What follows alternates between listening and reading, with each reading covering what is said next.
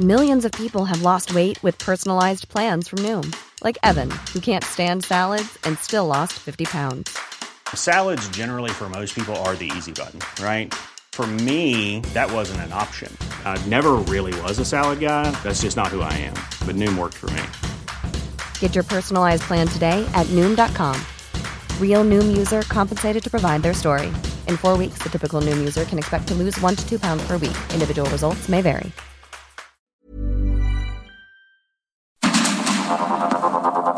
Heraldo Media Group presenta Sergio Sarmiento y Lupita Juárez. Información veraz y oportuna con un toque personal y humano. Por el Heraldo Radio, donde la H suena y ahora también se escucha.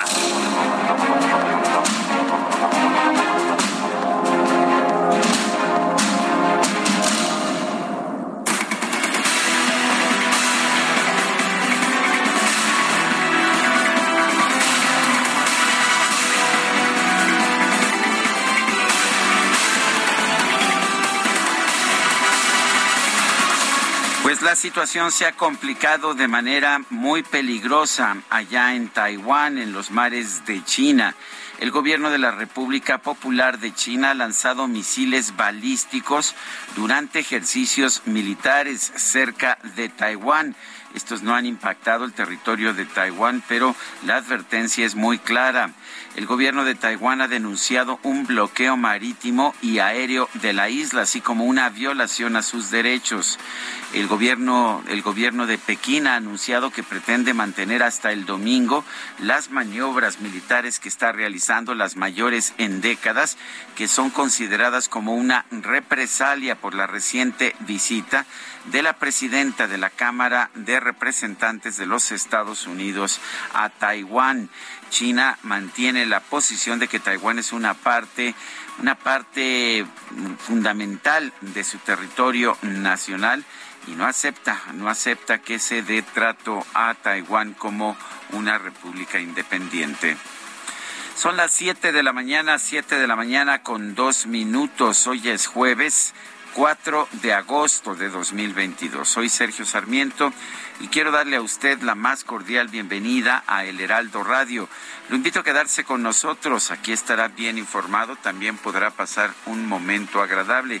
Ya sabe usted que pues que siempre nos gusta darle a usted el lado amable de la noticia, siempre y cuando la noticia lo permita. Guadalupe Juárez, buen día. Hola, ¿qué tal? Qué gusto saludarte, Sergio Sarmiento. Buenos días para ti, amigos. ¿Cómo están? Muy buenos días. Bienvenidos a las noticias. Pues le tengo información que tiene que ver con el derrumbe de ayer allá en Sabinas, Coahuila, donde 10 personas, 10 mineros permanecen atrapados. Fueron rescatados tres y bueno, de acuerdo con la información que tenemos, trasladados a un hospital luego de quedar atrapados durante el derrumbe en una mina de carbón allá en Sabinas, Coahuila. La Secretaría de Seguridad y Protección Ciudadana detalló que los mineros se encuentran hospitalizados mientras que 10 personas, sí, 10 personas todavía permanecen atrapadas. Al momento, tres mineros ya fueron rescatados y trasladados al hospital. El derrumbe se registró ayer por la tarde en la comunidad de La Agujita debido a la inundación de tres pozos en una mina de arrastre, informaron las autoridades.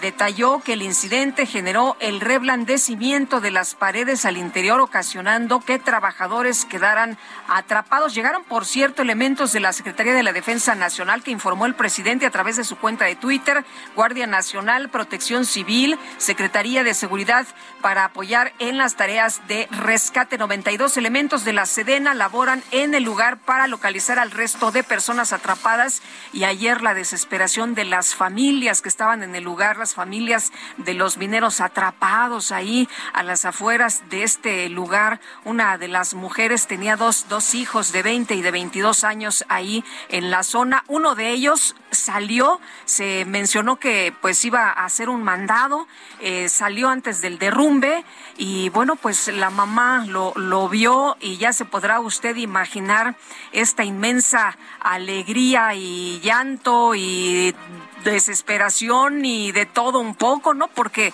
pues se dio a conocer que uno de sus hijos todavía estaba atrapado. Pero bueno, ya le tendremos más detalles de lo que ocurrió el día de ayer en Sabinas, Coahuila.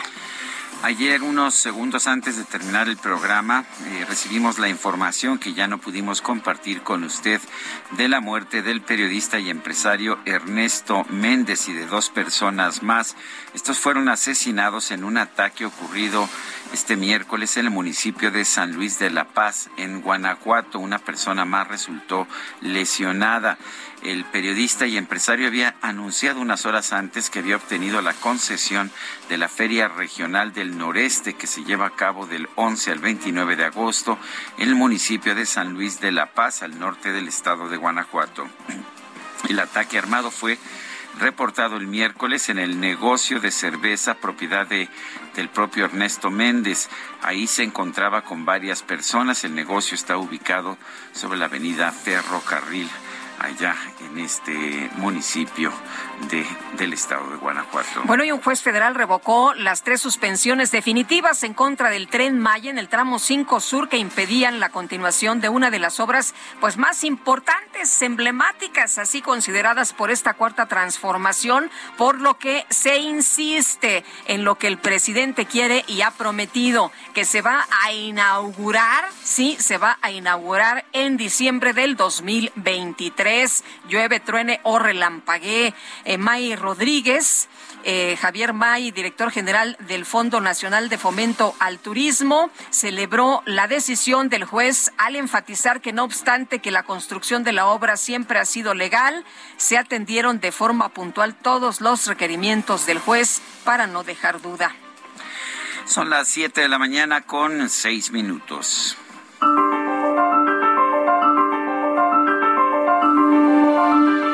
Frase del día, gastar dinero es mucho más difícil que ganarlo. Jack Ma.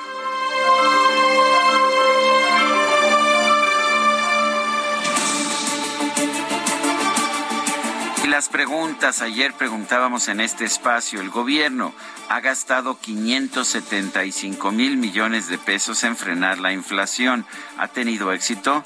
Sí, nos dice el 5.5%, no 87.3%, solo un poco, 7.2%. Recibimos en total 9.555 participaciones. La que sigue, por favor. Claro que sí, DJ que ya coloqué en mi cuenta personal de Twitter, arroba Sergio Sarmiento, la siguiente pregunta. ¿Piensa usted que el tren Maya daña el ambiente de la península de Yucatán? Sí, nos dice el 92.3%, no 5.4%, quién sabe 2.2%. En 42 minutos hemos recibido 718 votos. Las destacadas de El Heraldo de México.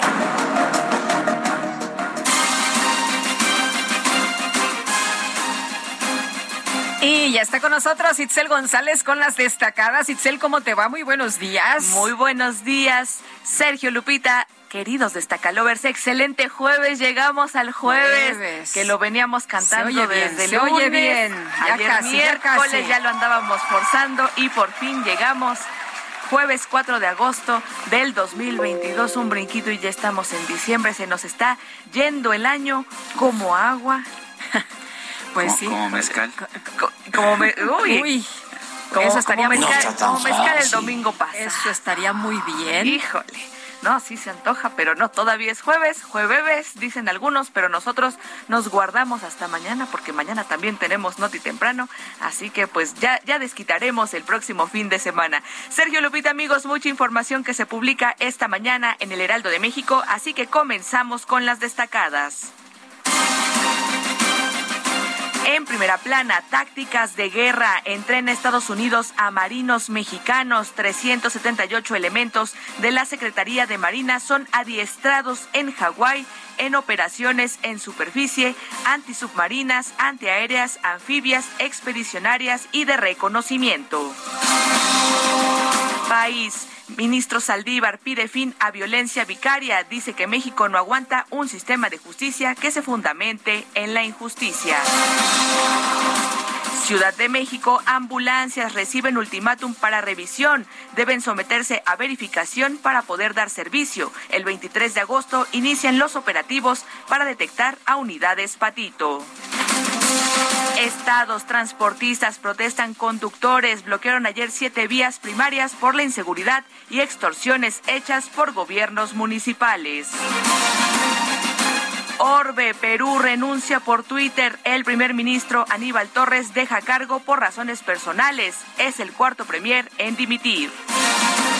Hasta aquí las destacadas del Heraldo. Nos escuchamos mañana. Gracias, Itzel. Muy buenos días. Tenemos en la línea telefónica Francisco Martínez, coordinador de protección civil de Coahuila.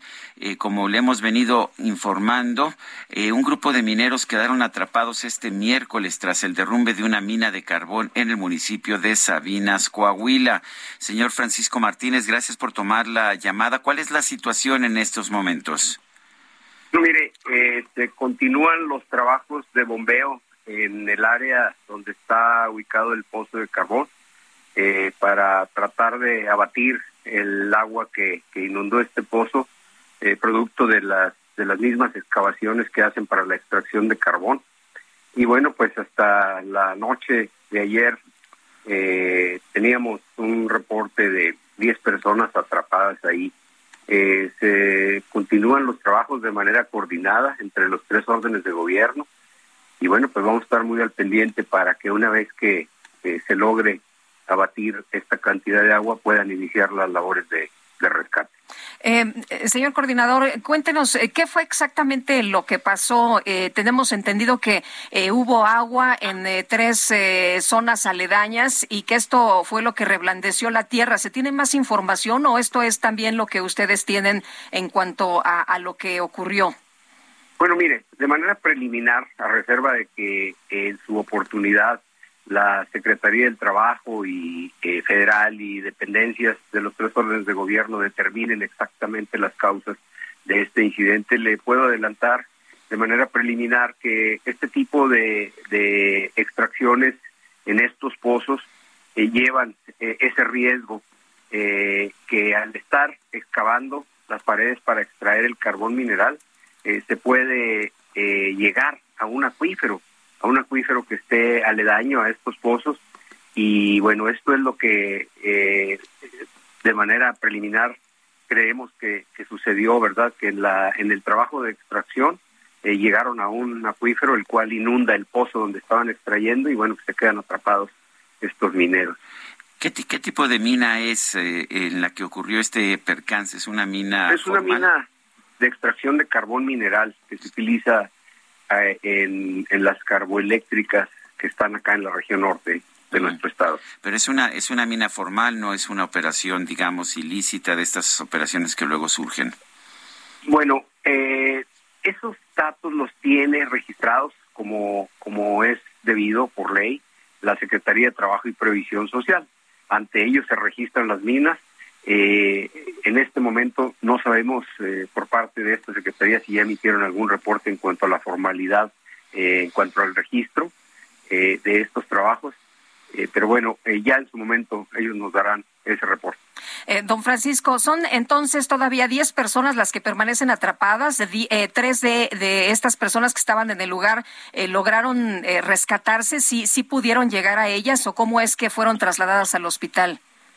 Estas personas que, que pudieron salir eh, con vida estaban en, en una área donde no los afectó esta inundación. Eh, por eso es que pudieron ser rescatados y, y bueno, las otras personas son las que quedaron en algún lugar donde el agua les impidió el paso. Tenemos información de que es el ejército el que está realizando las labores de rescate. ¿Son ellos solos o hay otra participación? No, mire, es, un, es una tarea conjunta. Eh, desde las primeras horas que se eh, tuvo conocimiento de este incidente, eh, los primeros respondientes, uno por la cercanía y dos como marca la Ley General de Protección Civil, fue la Unidad Municipal de Sabina, al cual corresponde este, este, territorio de, de elegido Agujita aquí en Coahuila.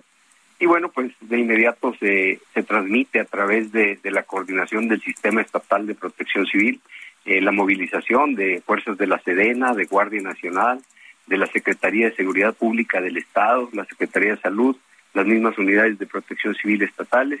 Y bueno, también tenemos que citar eh, que en Coahuila la actividad minera es, es amplia y hay empresas que tienen equipos de rescate especializados, como es la empresa Mimosa, que también trasladó desde ayer personal para evaluar la situación e iniciar también con los trabajos técnicos, ¿verdad? Esto se hace de manera eh, eh, organizada y siempre con el esfuerzo de los tres órdenes de gobierno. Eh, Francisco, cuéntenos de las familias, del contacto que ha tenido la Coordinación de Protección Civil con ellos. Tengo entendido que algunos son mineros y que algunos se habían ofrecido incluso pues a, aportar su, esfuerzo y su trabajo para rescatar a, sus compañeros.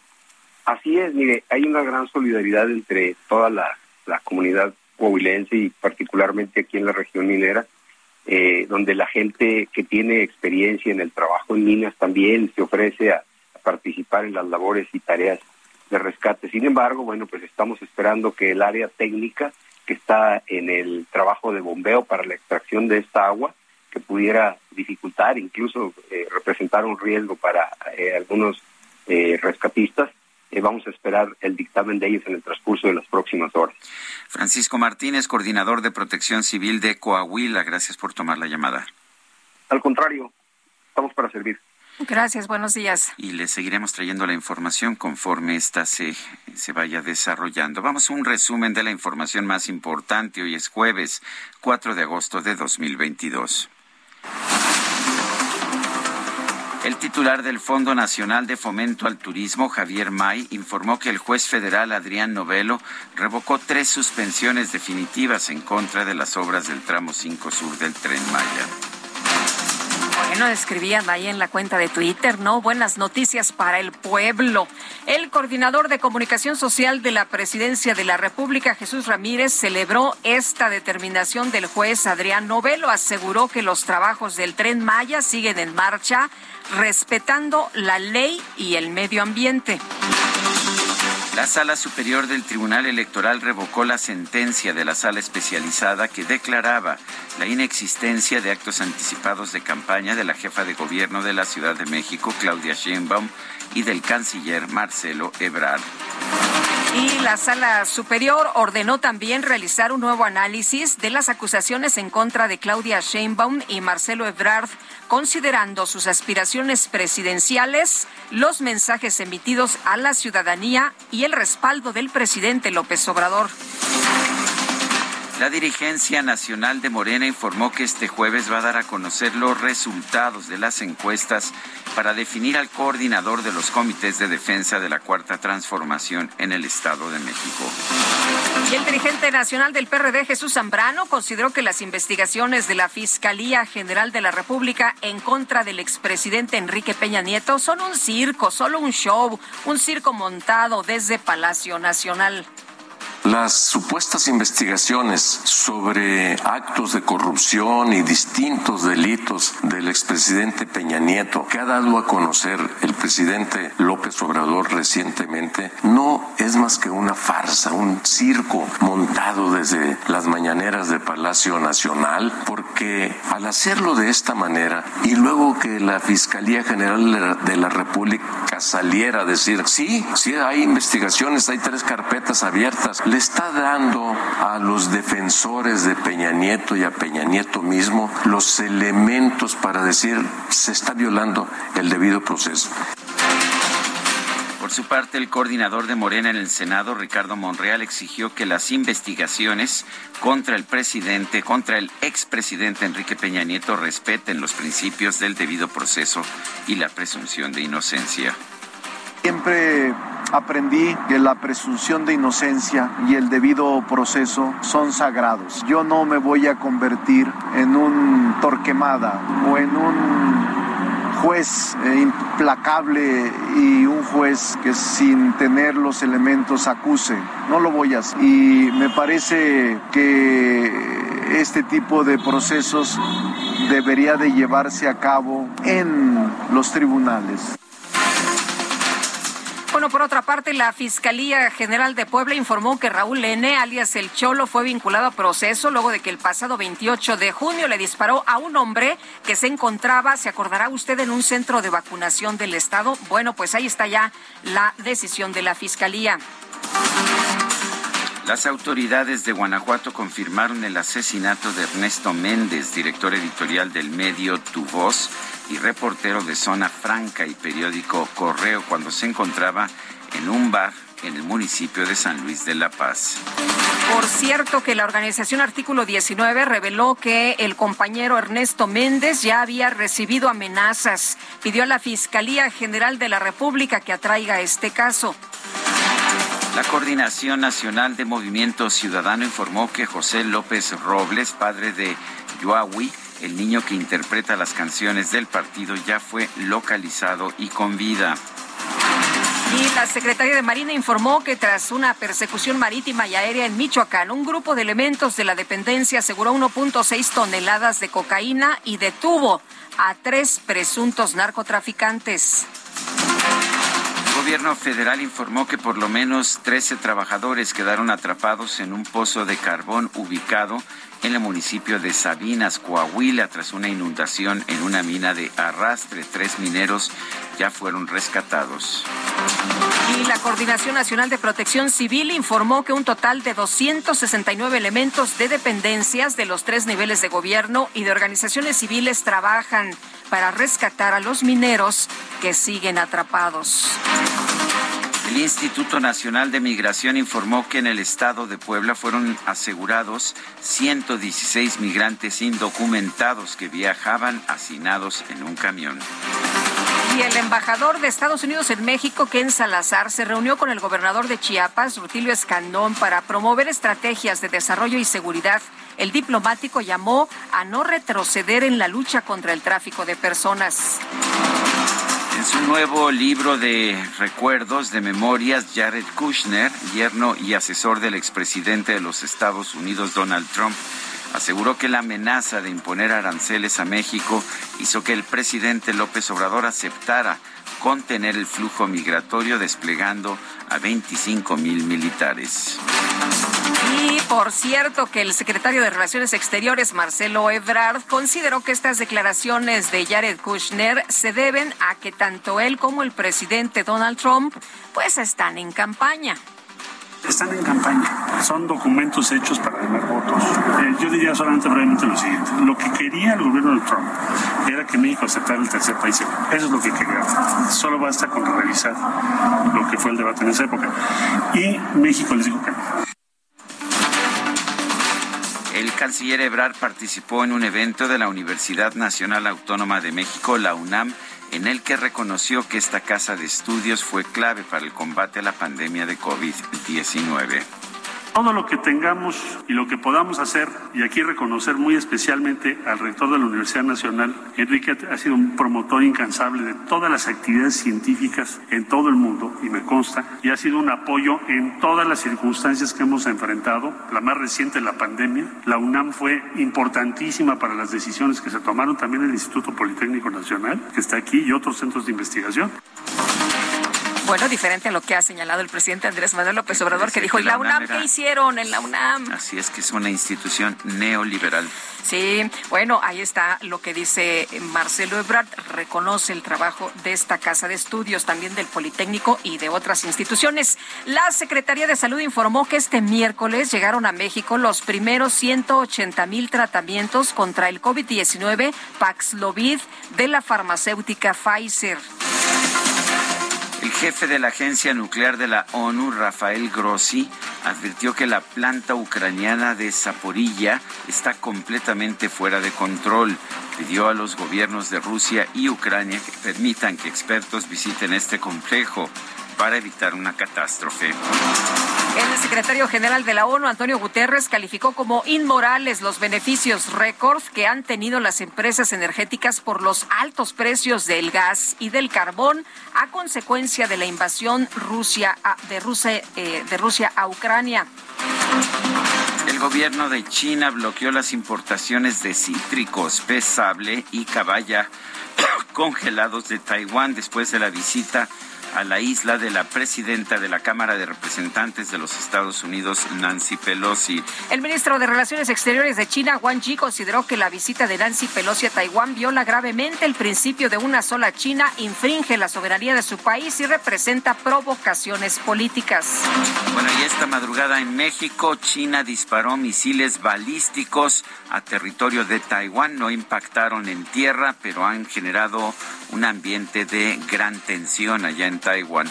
Son las 7 con 24 minutos. Guadalupe Juárez y Sergio Sarmiento estamos en el Heraldo Radio. Nuestro número para que nos mande mensajes de WhatsApp es el 55 2010 9647. Regresamos en un momento más.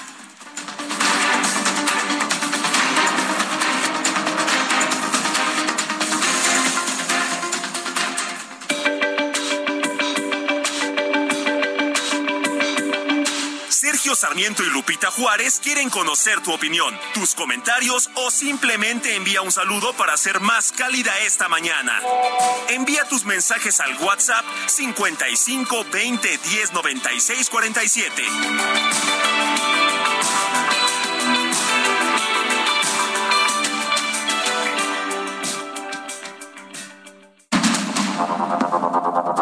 Continuamos con Sergio Sarmiento y Lupita Juárez por el Heraldo Radio.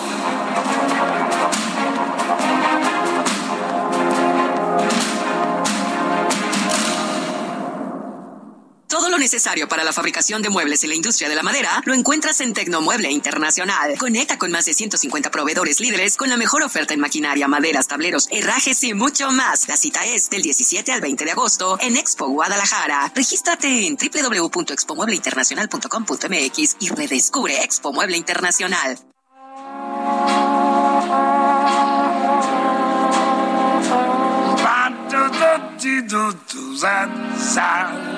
Oh, when you smiling,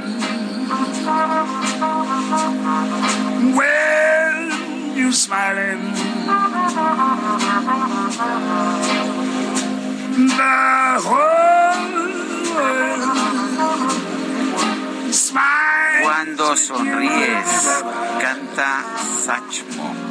Sí, Louis Armstrong nació el 4 de agosto de 1901 en Nueva Orleans y falleció en Nueva York el 6 de julio de 1971.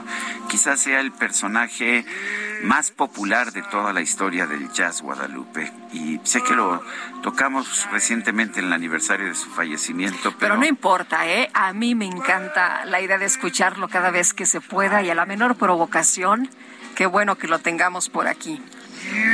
Louis Armstrong, trompetista y además cantante con una voz de bajo excepcional. Empezó como trompetista, pero después se puso a cantar y lo hizo también maravillosamente bien.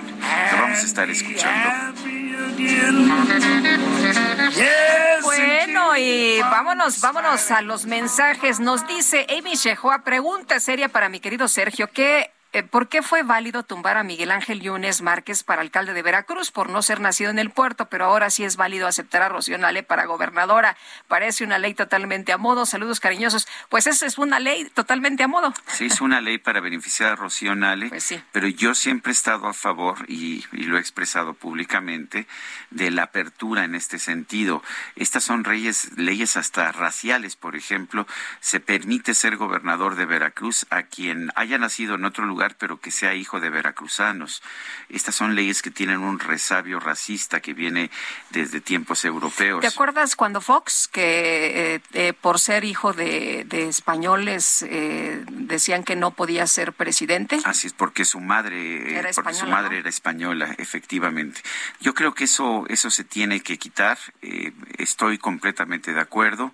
eh, no debemos tener este tipo de restricciones. Creo que no se deben hacer leyes a modo para una persona. Creo que se está haciendo en este caso para Rocío Nale. Lo, lo lógico hubiera sido hacer el cambio de ley y que se aplicara no en esta, sino en la siguiente elección. Pero bueno, eh, yo no puedo cambiar mis posiciones. Siempre he dicho que estas leyes que cierran las puertas a quienes tienen aspiraciones políticas no son correctas. Pero para que te des una idea, mi querida Amy Shehoa, la ley se conoce como la ley Nale. Bueno, dice Juan Antonio, me han desilusionado totalmente, son parte del mismo sistema. Juan Antonio, no sé a quién se refiera, a la 4T o a quién, no somos sé. parte de la 4T o somos parte de la quinta T. Nosotros somos este nosotros nosotros somos parte del quinto poder, la, quinta T. Oye, Eso sí calienta. Dice Rodolfo Contreras, lo poco que le funciona a esta desastrosa administración federal son las medidas neoliberales que afortunadamente mantiene. Pues estoy de acuerdo con usted. El presidente López Obrador inició su conferencia matutina dando detalles sobre el derrumbe de la mina de carbón allá en Coahuila, donde permanecen atrapados 10 mineros. Vamos a escuchar. A los familiares, a los amigos, a todo el pueblo sobre este triste caso. Está ya en Sabinas la Coordinadora Nacional de Protección Civil, Laura Velázquez, y eh, se implementó el plan DN3 y se está trabajando de manera coordinada con autoridades locales, municipales, el gobierno del Estado y el gobierno federal. Bueno, pues eso es lo que dice el presidente de la República esta mañana. Y vamos precisamente con Alejandro Montenegro, que está por allá en Coahuila. Alejandro, ¿qué tal? Muy buenos días. ¿Qué más tenemos esta mañana? Cuéntanos. ¿Qué tal? Buenos días, eh, Lupita, Sergio, les saludo con gusto desde Coahuila y pues bueno, continúan las labores de rescate de los 10 mineros que todavía continúan atrapados en este pozo de carbón en la, en la región carbonífera de Coahuila, en la vía de Ujita, municipio de Sabinas. Y bueno, pues esta noche, de acuerdo con la Secretaría del Trabajo local, continuaban eh, los trabajos para, bueno, pues eh, eliminar, quitar el agua que todavía está acumulada para tratar de llegar hasta donde están los mineros que están atrapados. Eh, se reportaba que hasta noche había un avance de más o menos 13 metros y que todavía faltaban alrededor de 20 para llegar a eh, donde están ubicados. Eh, se esperaba que durante la madrugada y la mañana de este eh, jueves pues se lograra llegar a donde están. Eh, sin embargo, pues todavía no hay novedades respecto al rescate de los 10 personas que todavía están atrapadas. Pues cabe recordar que este eh, accidente, bueno, pues se desata ayer al mediodía cuando se inundan, de acuerdo con ya información oficial del gobierno federal, se inundan tres pozos que están comunicados en una mina de arrastre en Villa de Agujita, Sabinas, y bueno, pues eh, cabe señalar también que hubo tres personas que eh, lograron ser rescatadas y que están eh, siendo atendidas en un hospital del IMSS. Eh, la Fiscalía General del Estado ya abrió una carpeta de investigación, se está ya, eh, bueno, pues trabajando para ver qué ocurrió, para ver si existe alguna responsabilidad, ya se están entrevistando con los presuntos dueños de este pozo y bueno, pues a ver si eh, existe alguna eh, responsabilidad en este caso. Eh, ya también las autoridades federales dieron a conocer que esta mina empezó a operar apenas en enero de este año, que está debidamente registrada ante el IMSS, pero bueno, pues están buscando también si existe alguna irregularidad, a pesar de que no existía ninguna denuncia contra este pozo en lo que en lo que va del año. Y bueno, pues lo que también, eh, eh, quien también alzó la voz fue la organización Familia Pasta de Conchos, que surgió, bueno, pues a raíz de este terrible accidente del 2006, y bueno, pues dicen que este, el siniestro que se da ayer, bueno, pues muestra que no se han revertido las condiciones estructurales que ocasionaron precisamente el accidente de Pasta de Conchos, señalan que prevalece la falta de inspecciones por parte de la autoridad federal, de la Secretaría del Trabajo y Previsión Social, también la complicidad con algunas empresas y bueno, pues eh, hicieron un llamado al gobierno federal para que eh, se dé un rescate pronto de estos mineros que aún continúan atrapados y bueno, pues en eso continúan las labores de rescate. Hasta el momento permanecen 10 mineros atrapados en este pozo. Muy bien, pues Alejandro, muchas gracias. Hoy has tenido la oportunidad de platicar con, con familiares de, de los mineros que están ahí atrapados. Bueno, pues los mineros, que los familiares que están precisamente en las afueras de la, de la mina, lo que señalan es, eh, están pidiendo, están exigiendo que se trabaje más rápido. Ellos anoche todavía aceptaban que eh, se está trabajando, que se está realizando un trabajo, sin embargo ellos pedían que se agilice para evitar eh, que siga eh, transcurriendo más tiempo y bueno pues ahí autoridades se han mantenido permanentemente, les están dando un reporte cada hora de los avances en los trabajos. Sin embargo, bueno, pues lo que exigen ellos es que se agilicen, se agilicen los trabajos para llegar lo más pronto posible eh, con la oportunidad de todavía encontrar a mineros con vida y pues es la exigencia que han planteado desde que están en, en la zona, ¿no? Muy bien, pues Alejandro, gracias por platicarnos toda la, la, información, por darnos los detalles de manera tan puntual y estaremos de regreso contigo un poco más adelante. Buenos días. Claro que sí, muy buen día. Son las 7 de la mañana con 39 minutos. En Soriana, compra uno y lleve el segundo al 70% de descuento en toda la marca Colgate, Caprice, Optims, Palmolive, Speed Stick y Estefano. Sí, lleve el segundo al 70% de descuento. Soriana, la de todos los mexicanos. Solo agosto 4. Aplica endeos, jabones, champús y fijadores. Aplican restricciones. Válido solo en Hiper y Super. La Coordinadora Nacional de Protección Civil, Laura Velázquez, dio detalles de la situación de los mineros afectados por el derrumbe. Dice que no han dormido en toda la noche, que han estado muy atentos y esto es parte de lo que mencionó en la mañanera. Tenemos a 10 mineros atrapados y 5 mineros lesionados, mismos que lograron salir y eh, se revisa su, eh, la atención médica. Están recibiendo la atención médica en una eh, clínica cercana a Sabinas, es una clínica del IMSS. Dos de ellos ya fueron dados de alta. Bueno, pues parte del corte que se da a conocer a esta hora de la mañana. Vamos, vamos a otros temas también muy inquietantes. En un ataque armado registrado la noche del martes, el periodista Ernesto Méndez perdió la vida junto con otras tres personas en Guanajuato. Gabriela Montejano nos tiene la información. Gabriela, adelante. Hola, ¿qué tal? Muy buenos días. Así es, pues comentarles que este ataque registrado la noche del martes asesinó al empresario y periodista Ernesto Méndez, quien junto con otras tres perdió la vida. Se informó que Ernesto atendía un bar propiedad de él cuando sujetos armados ingresaron y le dispararon hasta quitarle la vida. El presidente municipal de San Luis de la Paz, Luis Gerardo Sánchez, confirmó en una rueda de prensa celebrada el día de ayer que el ataque al bar a las Caguamas dejó como saldo un lesionado y cuatro personas sin vida, entre las que se encuentra el periodista. El suceso ocurrió poco después de las once de la noche del martes y bueno, este establecimiento era un lugar en donde se vendían cervezas y el alcalde comentó que el periodista y empresario estaba a cargo de la organización, además de la feria local, de la feria del noreste. Ernesto Méndez era director y columnista del periódico digital Tu Voz en San Luis de la Paz. Y bueno, ayer el gobernador Diego Sinoé Rodríguez Vallejo comentó que todas las líneas de investigación están abiertas, es decir, se analiza si el homicidio ocurrió por la profesión, eh, por ejercer su trabajo como periodista, por extorsión o por las personas por las que estaba acompañado en el momento del ataque y o por su eh, participación en la organización de la feria regional.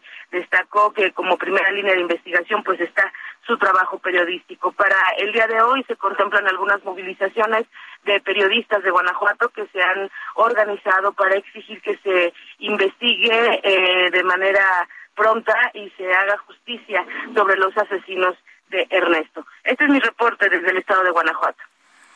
Bueno, pues muchas gracias por esta información, Gabriela. Muy buen día. Bueno, y artículo 19 había señalado hace unas horas que este compañero eh, periodista Ernesto Méndez había recibido ya amenazas. Son las siete con cuarenta y tres minutos.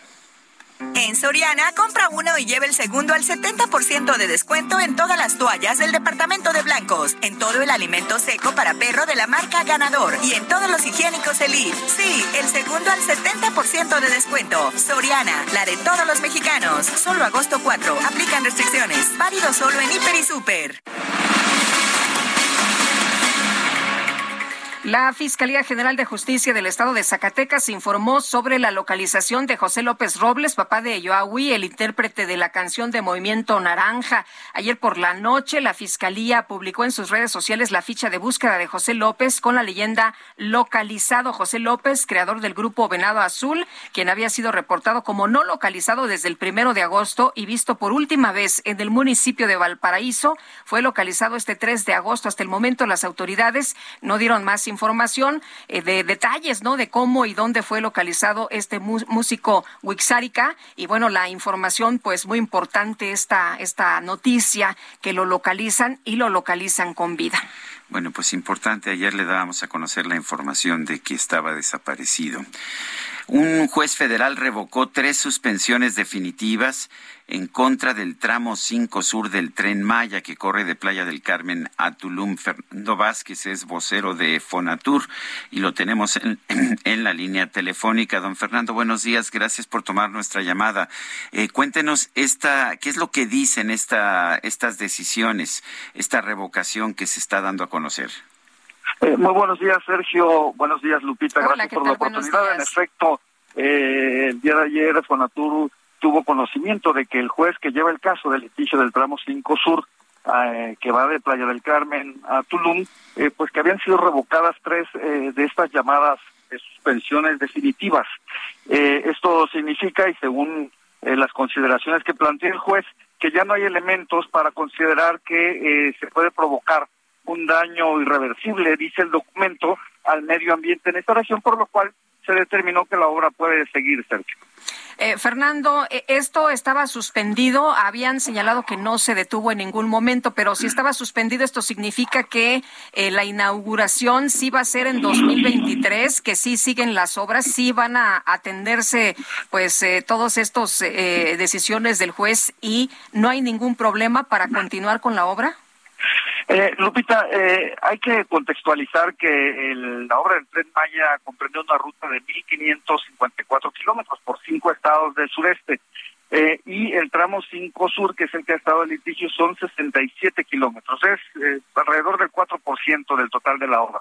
Por lo que, en efecto, la fecha se mantiene de que se ha inaugurado en diciembre del año 2023 y los trabajos en todos los tramos eh, pues están continuando. Bueno, en el tramo 6 y 7 están por iniciar y en el tramo 5 sur, desde la perspectiva de Fonatur, pues se sigue atendiendo los requerimientos del juez.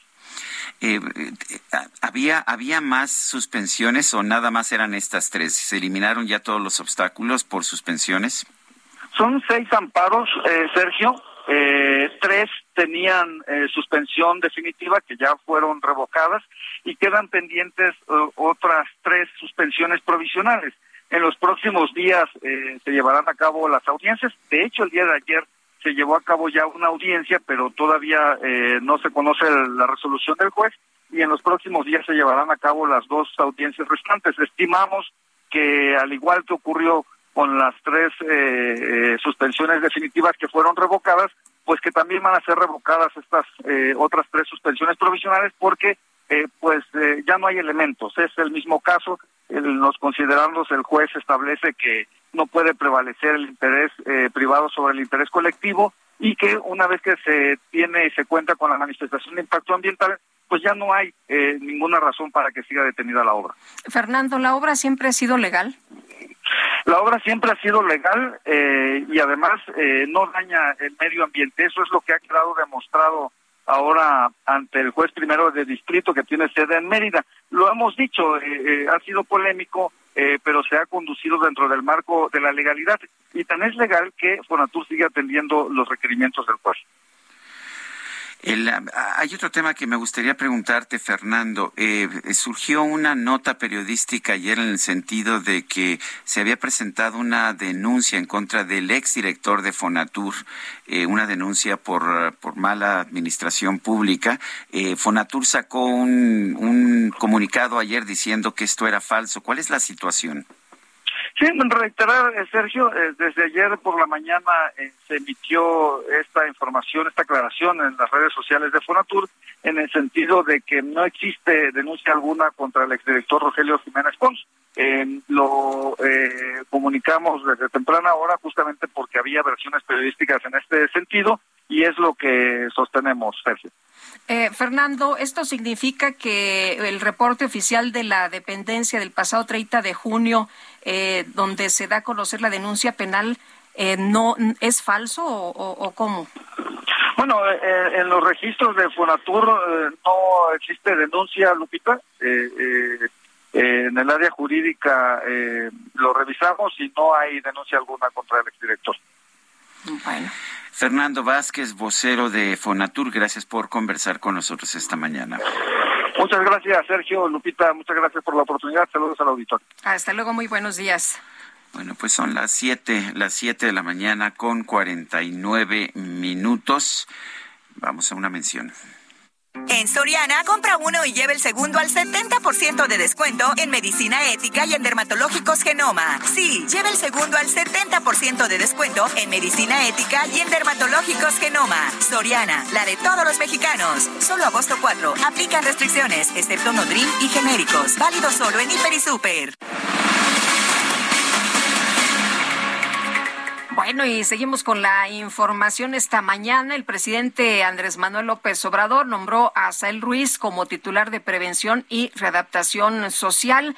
El eh, presidente dio a conocer esta información y Adán Augusto eh, López, el secretario de Gobernación, dio posesión de este cargo al nuevo comisionado, quien sustituye a José Ángel Ávila. Ahora Ávila Pérez estará a cargo de otra encomienda dentro de la administración del gobierno. El acto se realizó en la sede de la Secretaría de Gobernación con la presencia de la secretaria de Seguridad y Protección eh, Ciudadana, Rosa Isela Rodríguez.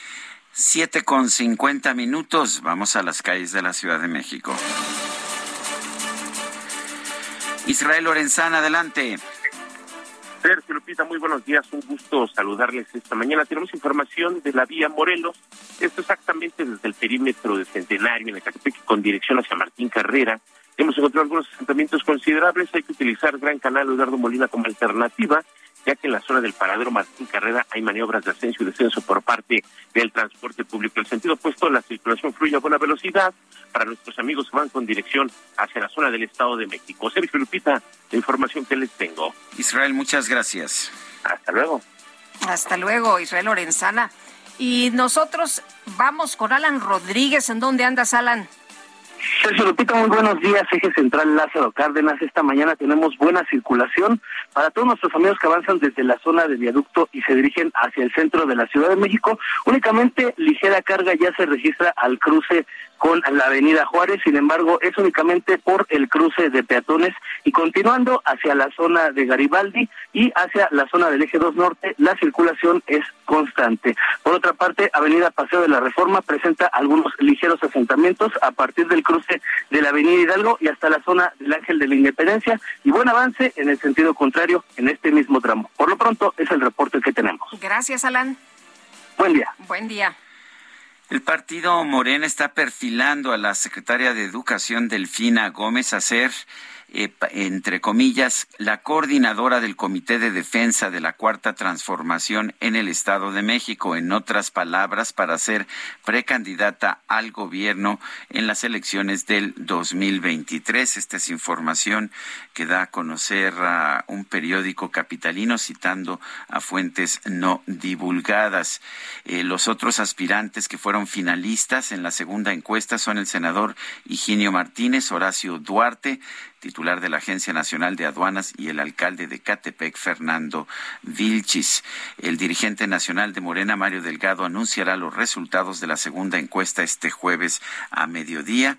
El periódico El Universal dice que ellos ya saben y que la candidata va a ser Delfina Gómez. Oye, algunos compañeros reporteros consignaron ayer en sus redes sociales, en sus cuentas de Twitter, que Higinio había salido muy molesto de, Palacio Nacional. Dicen, ¿quién sabe qué le habrán hecho? ¿Quién sabe qué le habrán dicho? Pero que estaba pues muy conforme, que estaba, que se le notaba que salió pues muy, muy enojado. Bueno, y el PRD en la Cámara de Diputados propuso incluir en la canasta básica productos que protejan de COVID-19 y Jorge Almaquio nos tienes todos los detalles. Adelante, buenos días. ¿Qué tal, Lupita, Sergio, amigos? Así es, muy buenos días. Para atender la situación económica y la pandemia de COVID-19, Macarena Chávez Flores, secretaria en la mesa directiva de la Cámara de Diputados, propuso a Segalmex incluir en esta canasta básica y en todas las tiendas comunitarias cubrebocas y alcohol gel y líquido. La integrante del grupo parlamentario del PRD argumentó que el aumento de contagios en esta quinta ola de SARS-CoV-2 y la crisis inflacionaria que golpea el bolsillo de las y los mexicanos más vulnerables hace de ello una medida necesaria bueno, para atender esta situación. La representante popular enfatizó que la primera prioridad para el gobierno de la República y sus instancias de salud pública debe ser atender de manera responsable y empática la UN emergencia nacional en materia sanitaria para frenar los efectos que originan la emergencia también económica.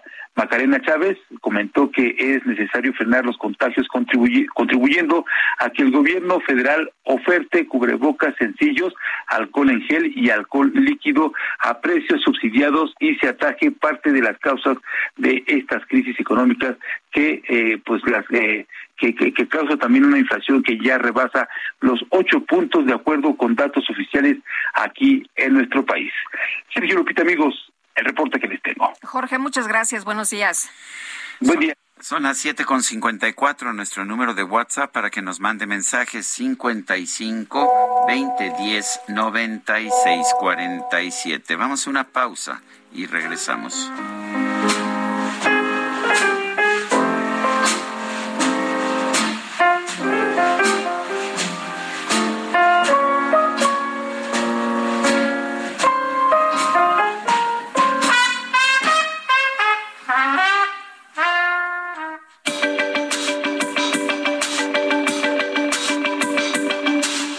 Sarmiento y Lupita Juárez quieren conocer tu opinión, tus comentarios o simplemente envía un saludo para ser más cálida esta mañana.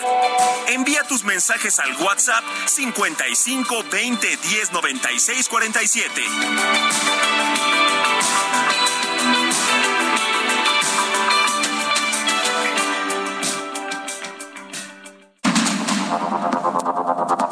Continuamos con Sergio Sarmiento y Lupita Juárez por el Heraldo Radio.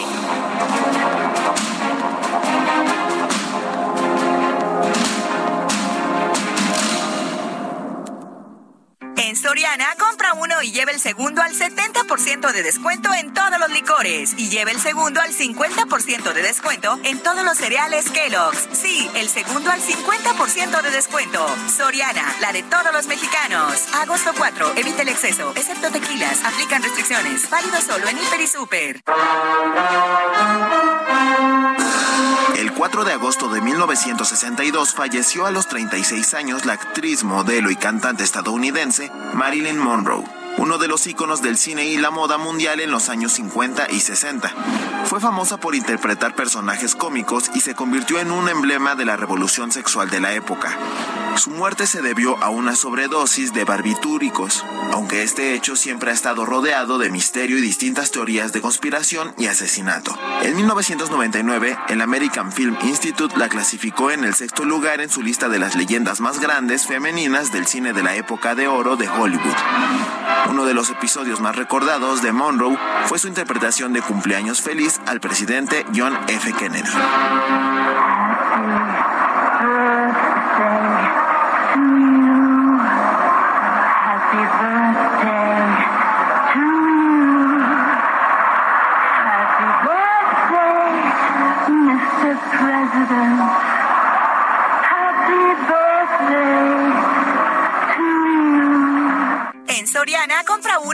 Segundo al 70% de descuento en toda la marca Colgate, Caprice, Optims, Palmolive, Speed Stick y Estefano. Sí, lleva el segundo al 70% de descuento. Soriana, la de todos los mexicanos. Solo agosto 4. Aplica endeos, jabones, champús y fijadores. Aplican restricciones. Válido solo en Hiper y Super. Hold me close and hold me fast. The magic spell you cast. This is La Vie Rose. When you kiss me, heaven sighs, and though I close my eyes, I see love and rose.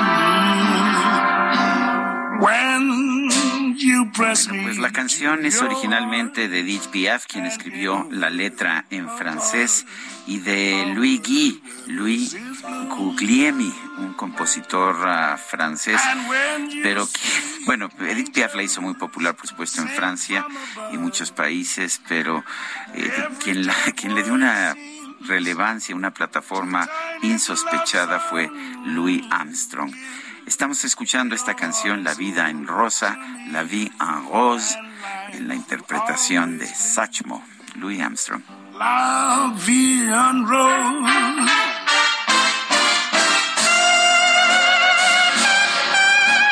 Ajá, pero qué bonito, pero qué bonito escuchar la Vía Rose esta mañana. ¿Quieren que la dejemos? No, muchachos, no, hay que seguir trabajando. Vámonos a los unos, se- unos mensajes. segunditos, unos segunditos. Mira más la, la trompeta, escucha la trompeta. Dice el, dice el Quique que hay que ligarnos de aquí a mañana, imagínate nada más. Nos comenta una persona del auditorio, Carlos, hola, buenos días, saludos. No es otra situación que estemos viviendo la misma mafia del gobierno y la protección de los poderes para el inepto de AMLO. Desgraciadamente, esto es el poder que está demostrando respaldado por grupos selectivos. Dice Alberto Santos Burgoa que tengamos también noticias agradables que ustedes nos ofrecen. Saludos afectuosos. Sí, salud- saludos también. Oye, ¿sabes quién está cumpliendo años? Ahorita ¿Quién? que estaba cantando Marilyn Monroe de el Happy Birthday, Mr. President. Ay, Pues Happy Birthday, Mr. President Obama. Hoy es, Hoy eh, es el cumple del señor Obama. No me llegó la invitation. No, no. ¿a ti? Oye, este, a mí tampoco. Oye, a propósito, hablando de política de Estados Unidos rápidamente, Sí. ya sabes que anda en gira por Asia la presidenta de la Cámara de Representantes, Nancy Eh, Pelosi. sí, como no todos nos dimos cuenta, Generó un hombre. broncón en Taiwán. ¿Y qué crees?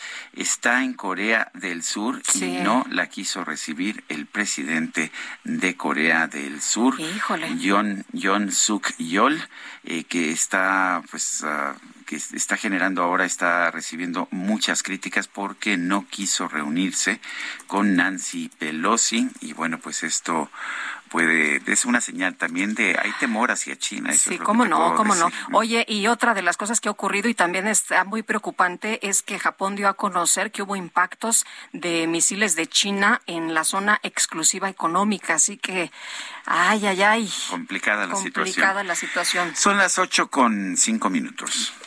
En Soriana, compra uno y lleve el segundo al 70% de descuento en medicina ética y en dermatológicos Genoma. Sí, lleve el segundo al 70% de descuento en medicina ética y en dermatológicos Genoma. Soriana, la de todos los mexicanos. Solo agosto 4. Aplican restricciones, excepto Nodrim y genéricos. Válido solo en Hiper y Super.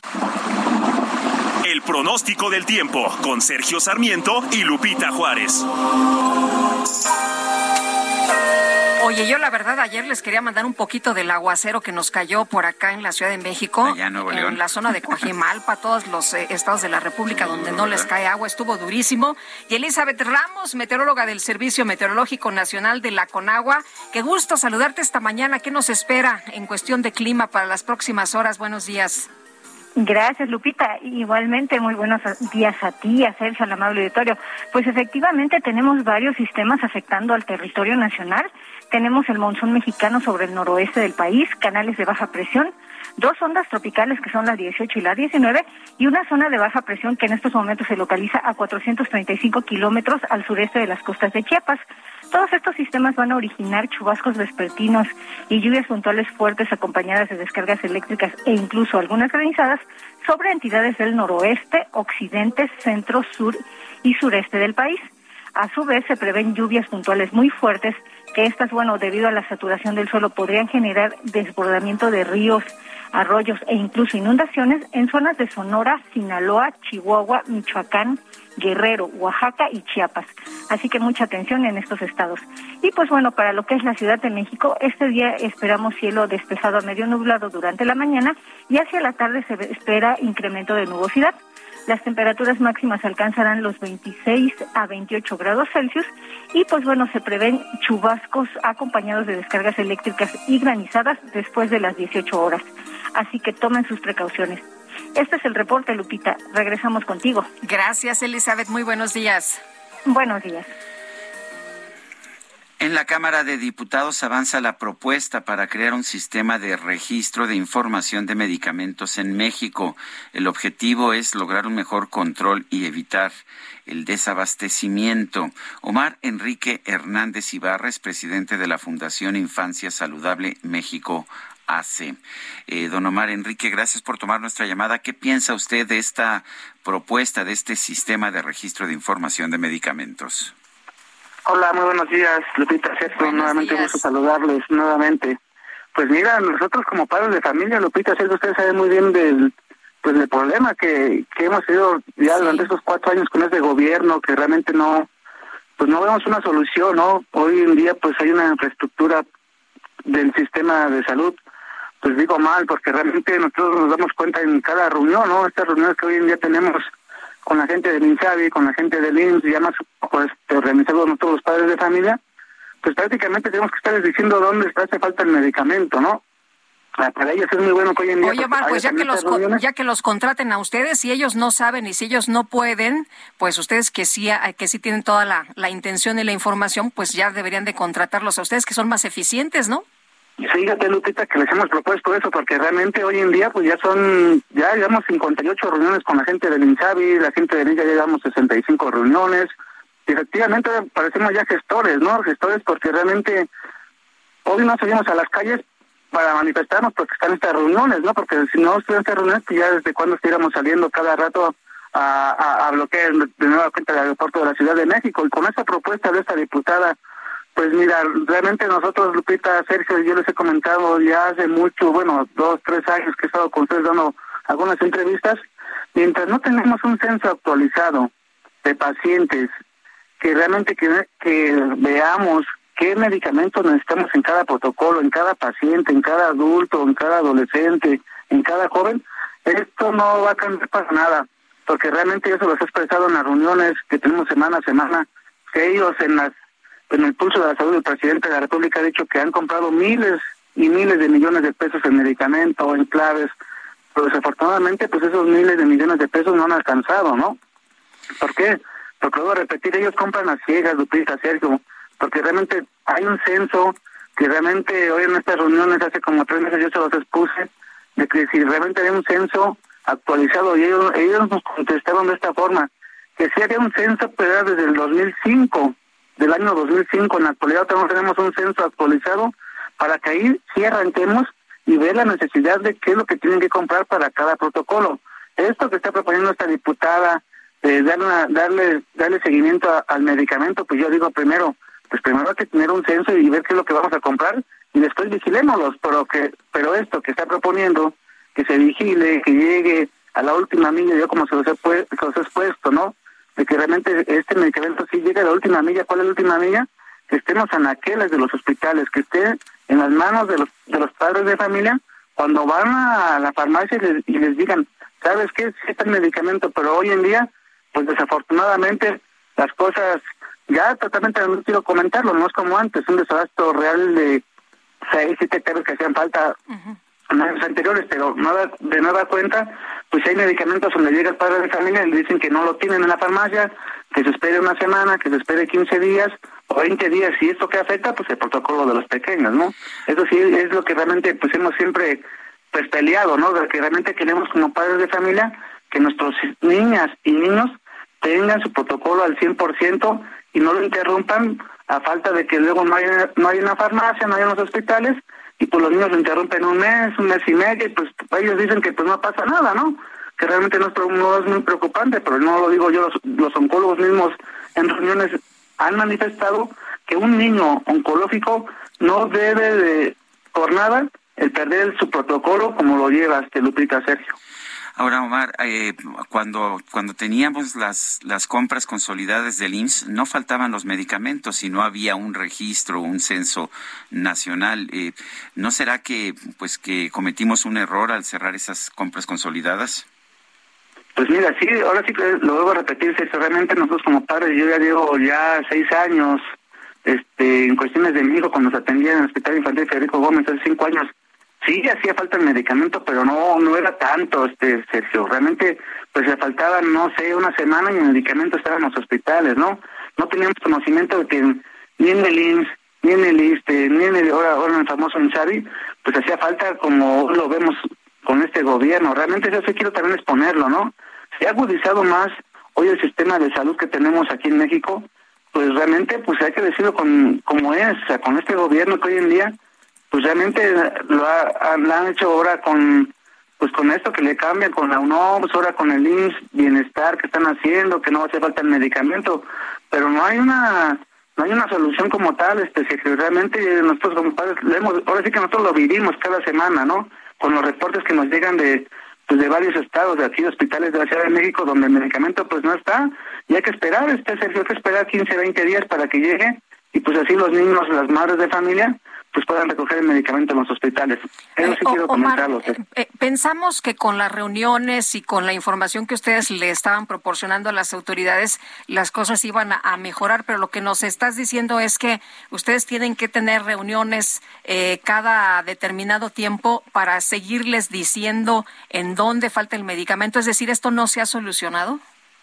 Así es, Lupita. Cada semana, hasta todos los días miércoles, tenemos reuniones con la gente del INSABI. ¿No? Y, en esta semana, en estas reuniones, pues los padres de familia de Veracruz, de Guerrero, aquí de la Ciudad de México, otros estados, pues nos informan, señor Omar, ahora hace falta la vincristina, ¿no? Y nosotros lo reportamos en la reunión. No se preocupen, es que ellos dicen que pues los estados no la requirieron, pero que no hay ningún problema, que nomás mande la solicitud del estado y ellos comienzan y lo mandan sin ningún problema, ¿no? O sea, ellos nos dan a conocer eso, de que realmente a veces los estados de la República no hacen la licitación de estas claves y por lo tanto ellos pues no la mandan, ¿no? Porque no les hacen los pedidos supuestamente ellos, ¿no? Pero que no hay ningún problema, o sea, que realmente que el Estado, la Secretaría de cualquier Estado mande la mande la solicitud y que ellos sin ningún problema mandan el medicamento, pero a esto voy de que en lo que manda la licitación, bueno, manda la solicitud del Estado, cualquier secretaría de cualquier Estado de la República, en lo que ellos la reciben, en lo que llega el medicamento, pues estamos hablando de 15, 20 días, hasta a veces más de un mes, este Lupita. Sí. Omar, entonces, ahí lo que se propone en la Cámara de Diputados, antes de hacer una propuesta o planteamiento, pues mejor que los consulten a ustedes para saber cuál es la situación y, bueno, ya después hacer propuestas, ¿no? Mira, yo esta diputada Armendáriz, no sé, no tengo el gusto de conocerla. Realmente yo le escribí ahí, eh, le dejé un mensajito, pero no lo contestó, realmente no, nunca, nunca sabe de quiénes, sabe quiénes somos nosotros los padres de familia, sabe quiénes estamos este, en estas semanas en reuniones con ellos. Yo realmente le invito, invito, no sé, a través de ustedes, de estos medios, si nos está escuchando, a que este miércoles se conecte con nosotros en la reunión y que vea, realmente vea hoy en día el, problema que vivimos miles de padres de familia, ¿no? Y que vean la necesidad que hoy tenemos en los hospitales también, ¿no? Ahorita les cuento de dos casos sintomáticos que, que nos estamos enfrentando esta semana, y así como estos dos casos, pues son miles de niños, ¿no? Donde la falta de, atención en los hospitales a veces, pues no es la adecuada, pero eso vuelvo a repetir, que no hay una infraestructura desde arriba, desde la cabeza, hacia ellos. Yo realmente no veo no veo una planeación de trabajo en el sistema de salud, ni tanto en el IMSS, ni tanto en el ISTE, ni tanto en el INSABIE, que veamos una diferencia que hoy en día, que nos aquejaba hace varios años, pues luego repetir esto, no hay nada de diferencia, Lupita Sergio. Muy bien. Bueno, pues yo quiero agradecerte, Omar Enrique Hernández Ibarra, presidente de la Fundación Infancia Saludable México, AC. Gracias por tomar nuestra llamada. Así, Lupita, me da un gusto saludarlo, Sergio. mando un fuerte abrazo. Este, estamos en contacto. Gracias. Gracias, Omar. Otro abrazo para ti de regreso. Saludos a todos los papás pues que siguen padeciendo esta situación de falta de medicinas. Oye, un debate ríspido en la Comisión Permanente del Congreso de la Unión provocó pues la ratificación de Eduardo Villegas como embajador de México en Rusia por parte de la mayoría de Morena y aliados en la sesión de ayer, la oposición pues hizo sus críticas no solo en el desconocimiento del idioma ruso del nuevo representante y su falta de experiencia sobre las crisis bélicas, también en la defensa del oficialismo a la política exterior del presidente Andrés Manuel López Obrador y los señalamientos del yerno del presidente Trump sobre la sumisión del gobierno mexicano, lo que fue calificado como pasar de la doctrina Estrada a la doctrina Escucha esto, mi querido Sergio, de la doctrina Estrada a la doctrina doblada.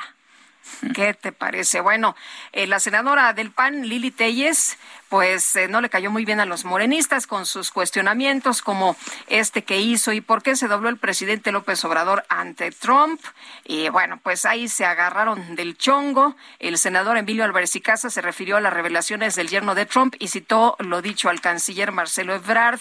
Nuestra relación va a ser muy simple. Pongan atención a estos datos, datos sobre cruces ilegales de migrantes. Si suben, vamos a tener problemas. Si bajan, vamos a tener un increíble socio. Van a tener un increíble socio que les ayudará en cualquier prioridad que tengan. En fin, pues así estuvo el día de ayer esta polémica en la Cámara, en el Senado.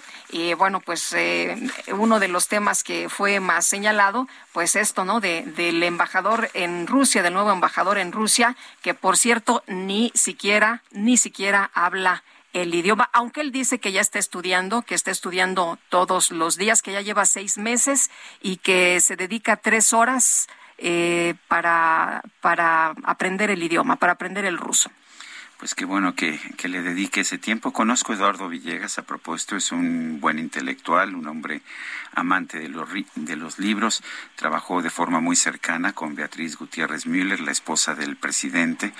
Eh, no, no, creo que haría muy buen trabajo, lo estaba haciendo pues en temas de preservación de del centro histórico, en temas de, de, letras, de, de cultura, de lectura, de, libros, ¿no? Para eso está preparado y, y además creo que es un buen hombre, creo que creo que es, es, un tipo honesto, lo aprecio mucho, pero no veo que sea el embajador adecuado en este momento para un país tan complicado como lo es Rusia. Vamos a otros temas. El gobierno de México firmó un acuerdo de compra de la terapia antiviral oral contra el COVID-19 de Pfizer que considera la adquisición de 300 mil tratamientos orales que ya comenzaron a llegar a nuestro país.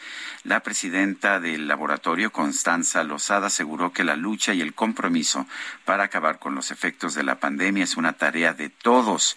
Este acuerdo, dijo, nos ayuda a seguir trabajando de la mano con el gobierno de México y así lograr nuestro objetivo compartido de abordar esta crisis de salud pública. Según la empresa, el tratamiento antiviral enfocado a personas que poseen la enfermedad provocada por el virus SARS-CoV-2 y que tengan alto riesgo de desarrollar complicaciones fue aprobado ya por la COFEPRIS el pasado mes de enero del 2022. Es la primera agencia de regulación sanitaria de América Latina en aprobarla y el segundo país de la región en donde se está suministrando este medicamento. El tratamiento incluye nirmatrelvir, un inhibidor de proteasa que fue diseñado específicamente para bloquear la actividad de la proteasa 3CL del SARS-CoV-2. Esta es la enzima que el coronavirus necesita para replicarse. Bueno, y el PRD en la Cámara de Diputados acusó que le fueron negados a la coalición Va por México los espacios para el Parlamento abierto de la reforma electoral. Elia Castillo, que no había espacio, que no había lugar, que pues eh, fueran a otra parte, ¿no? Elia, cuéntanos, buenos días. Muy buenos días, Lupita, Sergio, los saludo con gusto. Así es, bueno, pues a través de una tarjeta informativa, la bancada del PRD que coordina Luis Espinosa Cházaro señaló que, pues este miércoles la Secretaría General de la Cámara de Diputados les informó de la decisión de no facilitarles el salón protocolo del edificio C del Palacio Legislativo de San Lázaro, ni ninguno otro que pues esté bajo la administración de la Secretaría General.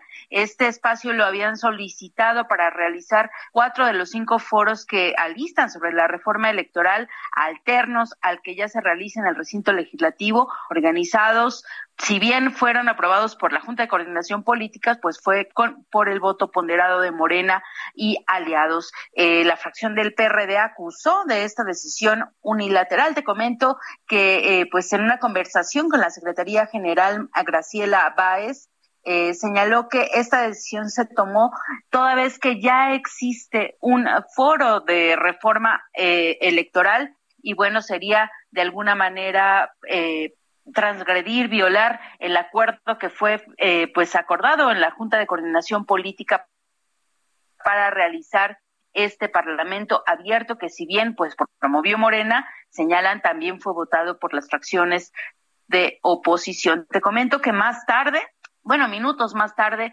el coordinador de Morena, Ignacio Mier, reconoció que le fueron negados a Morena, perdón, a la coalición por México de diputados, señaló que son eh, que son unos eh, eh, provocadores, así los llamó, por querer realizar estos eh, foros cuando ya existe uno oficial que recordemos se realiza desde el pasado 26 de julio en la Cámara de Diputados. Más tarde, y ya para cerrar esta nota, Lupita, Sergio, bueno, pues eh, presuntamente la Junta de Coordinación Político, Política, digo presuntamente porque el, el comunicado salió de la fracción parlamentaria de Morena, bueno, pues invitó a todos los actores eh, eh, electorales, a todos los eh, funcionarios expertos en, en, materia electoral, como los consejeros del Instituto Nacional Electoral y los magistrados del Tribunal Electoral del Poder Judicial de la Federación, que hasta ayer no habían sido invitados, bueno, pues los invitó a que sean parte de este Parlamento abierto que fue aprobado por la Junta de Coordinación Política y que ya se realiza en la Cámara de Diputados. Eh, Luis Espinosa Cházaro aseguró que van a realizar este foro y se puede hacer toda vez que lo pueden hacer en alguno de los espacios que las tres bancadas administran. Este es el reporte que les tengo. Muy bien, Delia, muchas gracias. Muy buenos días. Muy buenos días. Oye, los de Morena andan con todo, ¿verdad? Así es. Son las ocho con veinticuatro minutos. Guadalupe Juárez y Sergio Sarmiento estamos en el Heraldo Radio. Nuestro número para mensajes de WhatsApp es el 55 20 10 96 47. En Twitter, arroba Sergio y Lupita. Le recomiendo también arroba Heraldo de México. Regresamos. You press me to your heart. And in a world apart, a world where roses bloom. And when you speak, angels sing from above. Everyday word seems to turn into love song.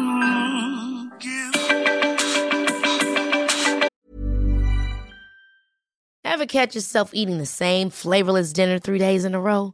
Dreaming of something better? Well, HelloFresh is your guilt-free dream come true, baby. It's me, Kiki Palmer. Let's wake up those taste buds with hot, juicy pecan-crusted chicken or garlic butter shrimp scampi. Mm. Hello Fresh. Stop dreaming of all the delicious possibilities and dig in at HelloFresh.com. Let's get this dinner party started.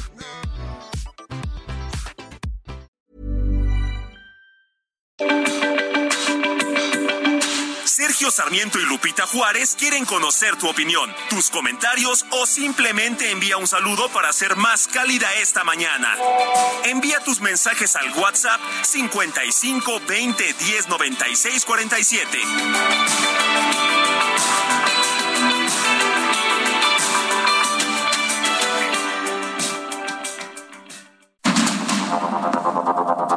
Continuamos con Sergio Sarmiento y Lupita Juárez por el Heraldo Radio.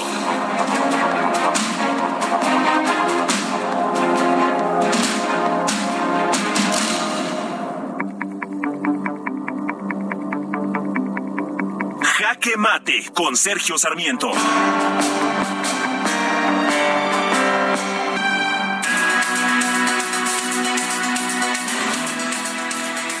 Durante mucho tiempo se pensó que la soberanía era la capacidad de un Estado, de una nación para sobrevivir de manera aislada. Entre menos dependencia se tenía de otros países del mundo, de otros pueblos, más soberano era ese país.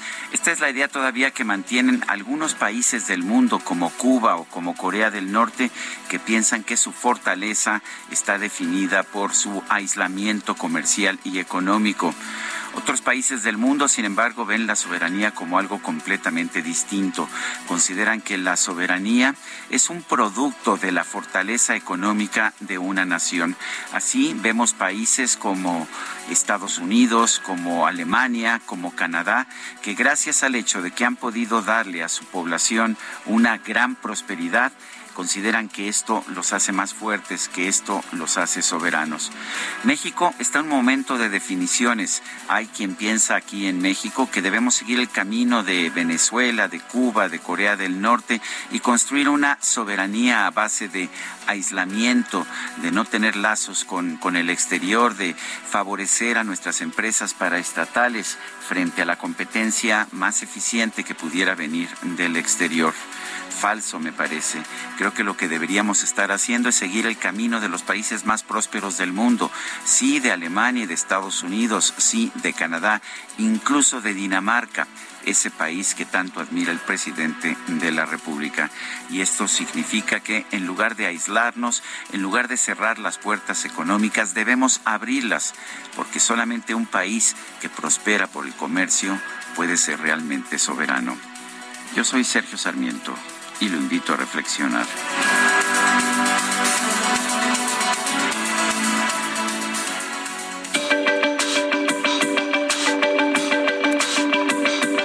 Para Sergio Sarmiento, tu opinión es importante. Escríbele a Twitter en arroba Sergio Sarmiento.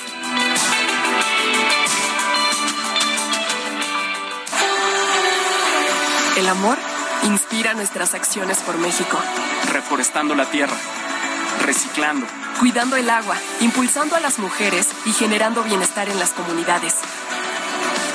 Juntos somos Coca-Cola y contigo el amor multiplica. And my heart beats so that I can hardly speak. And I seem to find the happiness I see when we're out together, dance cheek to cheek.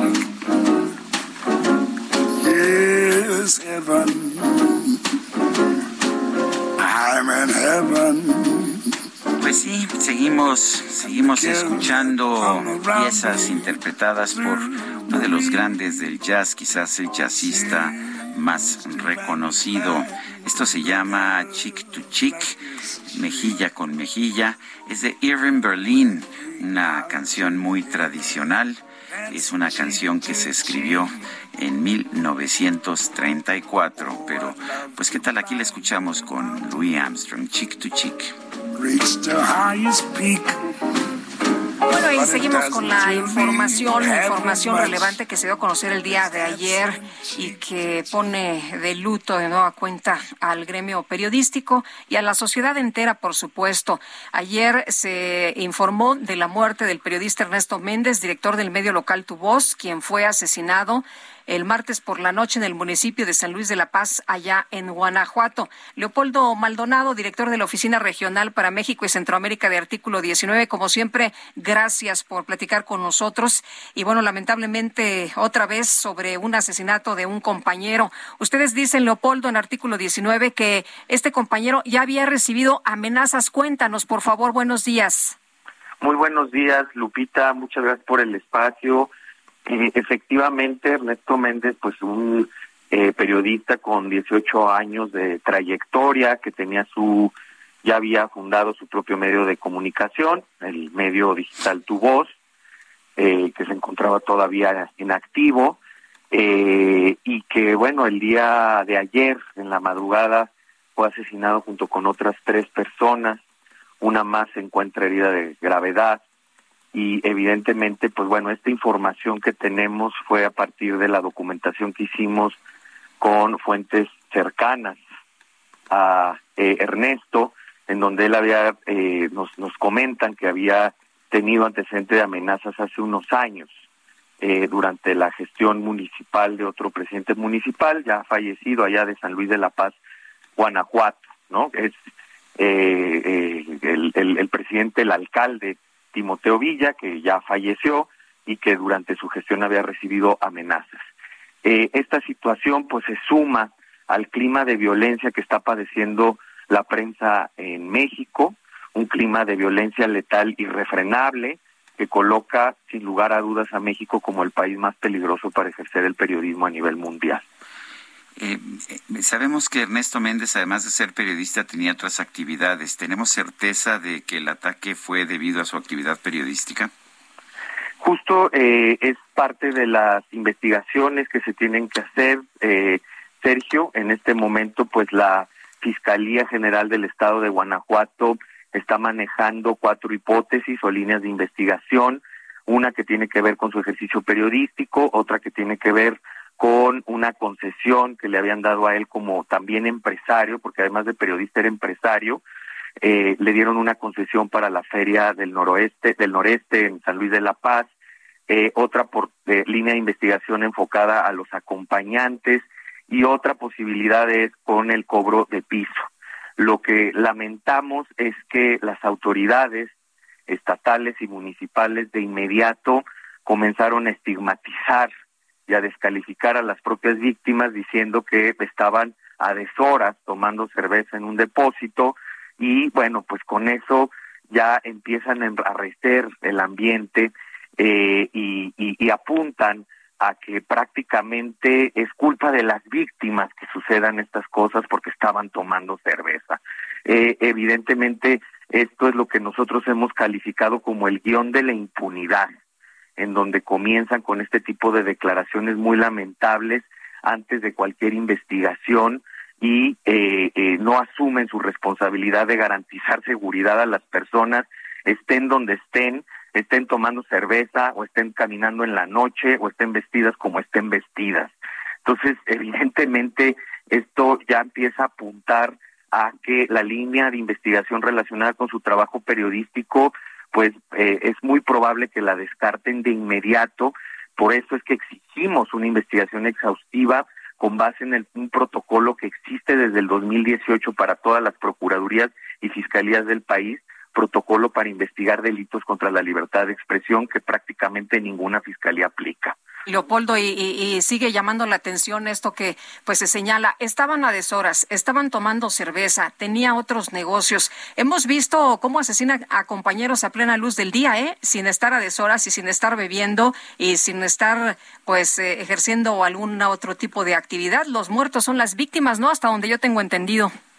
Así es, efectivamente, eh, empiezan a inocular esta narrativa eh, un poco como para preparar, ¿no? Precisamente eh, eh, posibles, digamos, conclusiones precipitadas, ¿no? Desafortunadamente, en las fiscalías del país los y los gobiernos estatales, cuando sucede un hecho atroz como este, lo primero que buscan es descartar el móvil periodístico como hipótesis de investigación incluso lo han hecho en unas horas después del asesinato de periodistas. Y como bien dices, ha ocurrido a plena luz del día.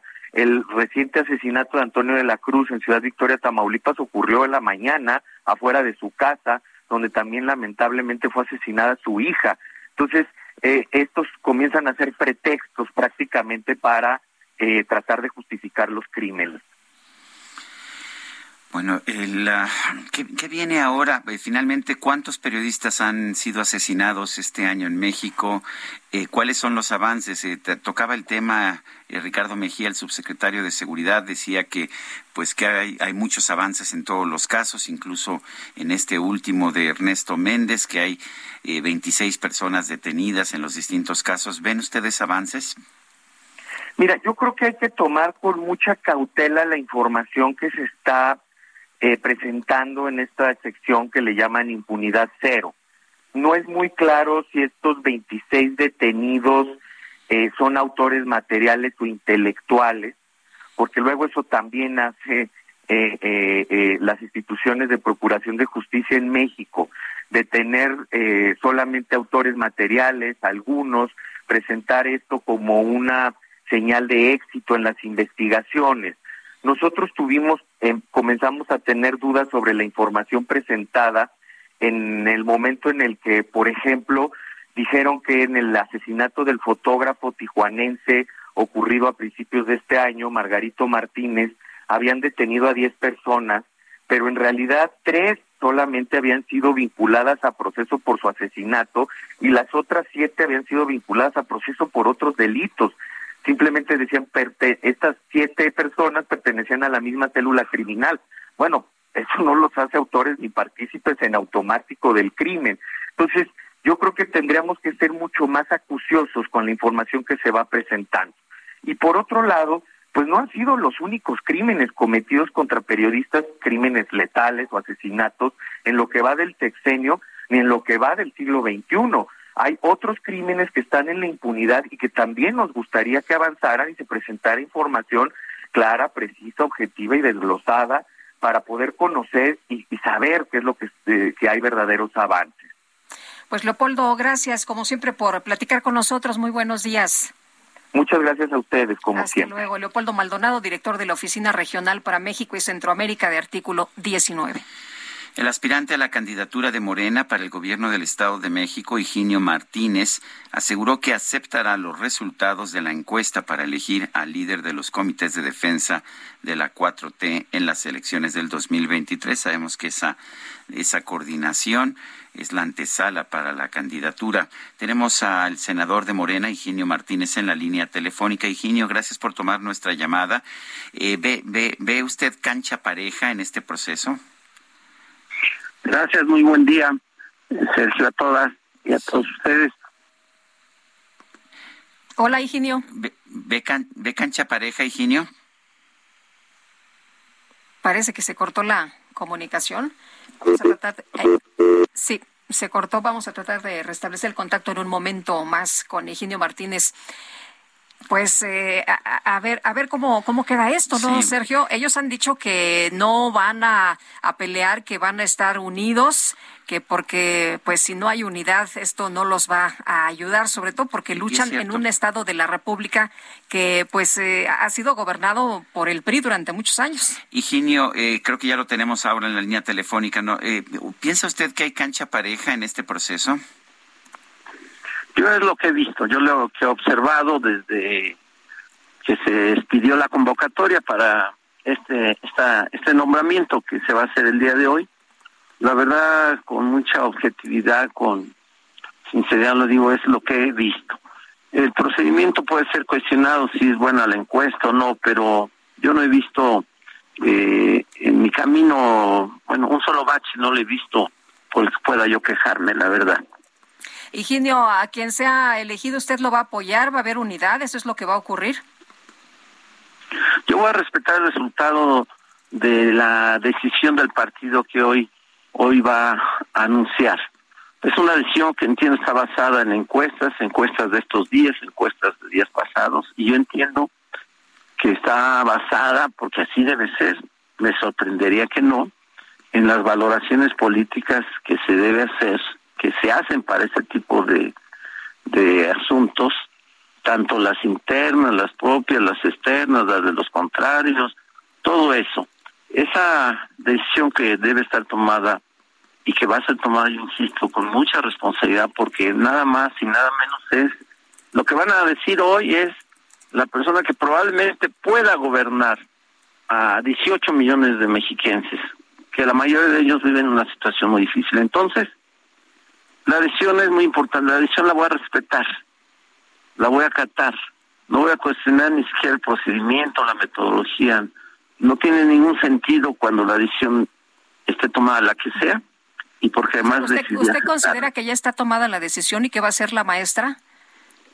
No, está tomada la decisión porque en, en una hora aproximadamente nos van a anunciar el resultado de la misma y a la prensa lo será en en alrededor de las 12 del día, es lo que nos ha dicho Mario Delgado. Y no, no, no, no conozco el resultado, la verdad, pero pues todos los medios de comunicación por alguna razón y, y yo creo en muchos de ellos, pues sostienen que la maestra Delfina va a ser la que va a salir adelante. Bueno, la esperanza muere al último, por supuesto, esperar el resultado en unas horas, pero pues parece ser que por ahí va la, la decisión, según lo que yo eh, leo y escucho de los medios de comunicación y no pueden equivocarse muchos. Me imagino que no deberían equivocarse muchos medios. ¿Usted conoce, Higinio, la, la técnica, la tecnología que se usó, la, los procesos que siguieron las encuestadoras o cuáles fueron estas encuestadoras? Decidí no conocer eh, eh, la metodología, ni a las encuestas, a las encuestadoras, las privadas, ni la que el partido hace. Decidí aceptar el resultado. O sea, yo tengo que confiar en una dirección nacional. Por lo que decía, la decisión es muy importante y espero que no haya equivocación sobre el mismo. Entonces, no, no participé en esto, acepto el resultado como sea porque porque esa es mi vocación pues durante toda la vida toda mi vida acepto lo que decide el partido es mi partido es mi dirección nacional no veo por qué tendría que serme eh, daño por ejemplo o generar una probable candidatura que no tenga las mejores condiciones no solo para ganar sino lo más difícil para gobernar el estado más difícil del país que es el Estado de México. Yo confío en ello y por eso no conozco, no participo, no voy a investigar, no voy a cuestionar, aun sea que gane yo o que pierda este procedimiento, no, no me metí en esa parte, es una decisión de los dirigentes. Yo he sido dirigente del partido antes y hoy y sé lo que es asumir una, una decisión tan importante como es de la que dependen, en verdad lo digo así, no es menor, ¿eh? es la que dependen 18 millones de mexicanos. Por eso confío en que sea la mejor decisión la que tome el partido. Higinio, anduvo usted ayer por el Palacio Nacional. Algunos dicen que, algunos compañeros dicen que, que salió usted pues un poco enojado. ¿Hubo alguna información por ahí que, que le dieron que, que lo puso de malas? ¿O es fake news? ¿O, es eh, una nota falsa? Cuéntenos. Dicen que ando de capa caída. Este, no, no, no, no, no, no, no estuve en Palacio el día de ayer, la verdad no. Hace mucho tiempo que no me paro en Palacio Nacional. No, no, esa versión no es cierta. Este, no, no ando enojado, no ando enojado, este, no tengo por qué enojarme. Puedo, si no es el resultado favorable a mí, por supuesto que se siente y, y lo van a sentir miles, miles, en verdad miles de personas que me acompañan en los últimos meses, tal vez en los últimos dos años, para lograr este esta designación. Pero pues la vida sigue, hay que seguirle, insisto, respetar el resultado y en mi caso personal no voy a traicionar el partido, no me voy a salir de Morena, no voy a hacer candidato pendiente, solamente que llegará el momento, si no lo soy, de que haga una reflexión porque tengo 47 años en esto y bueno, pues vamos a ver qué vamos a hacer, pero por supuesto que voy a apoyar la decisión del partido, eso no queda lugar a duda. Higinio, ¿apoyaría usted a la maestra Delfina en caso de que ella fuera la elegida? Si ella es la elegida, la voy a felicitar inmediatamente, voy a reconocer, insisto, el resultado y le desearé éxito, por supuesto, que Dios la, la ayude, como ella siempre nos dice a nosotros, y también le voy a pedir a Dios que no se olvide de mí, claro que vamos a desearle lo mejor Ah, si ella resulta la designada para este cargo del partido, por ahora es un cargo del partido, pero que todos sabemos en qué va a acabar, ¿no? Y que yo espero que acabe eh, mucho mejor para el próximo año. Pues Higinio Martínez, senador de Morena, y gracias por conversar con nosotros esta mañana. Gracias a ustedes y a su auditorio. Muy buen día. Gracias, hasta luego, muy buenos días. Bueno, la diputada por él dice que no anda de capa caída, ¿no? Aunque, pues ahí como como que se le cortó un poquillo la voz a Higinio, hombre, pero bueno, vamos a esperar en un momento más. La diputada por el PRI, Lorena Piñón Rivera, expresó su rechazo a la aprobación de la denominada Ley Nale porque representa un golpe autoritario de Morena y de sus aliados. Lorena Piñón Rivera, diputada federal por el PRI, gracias por platicar con nosotros. Buenos días. Hola, buen día, saludos a ambos y un saludo a todo el auditorio. Pues eh, Lorena, sin embargo, a pesar del rechazo a esta ley, ya fue aprobada, ¿cómo ven? Pues eso es una vergüenza eh, tanto para los, los veracruzanos como para sus mismos militantes de Morena.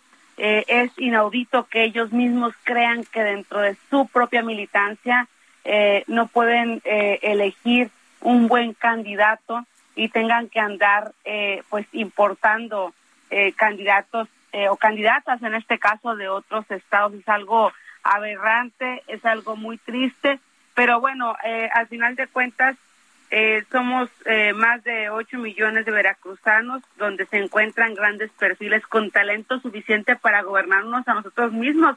Y esto queda claro, va a quedar claro una cosa, que en el 2024 vamos a contar con, con un veracruzano o veracruzana eh, en la gubernatura. De eso no tengo ni la menor duda. Hay mucha indignación por parte, pues no, no de, de, algún militante de algún partido político en especial. Hay indignación de la misma gente.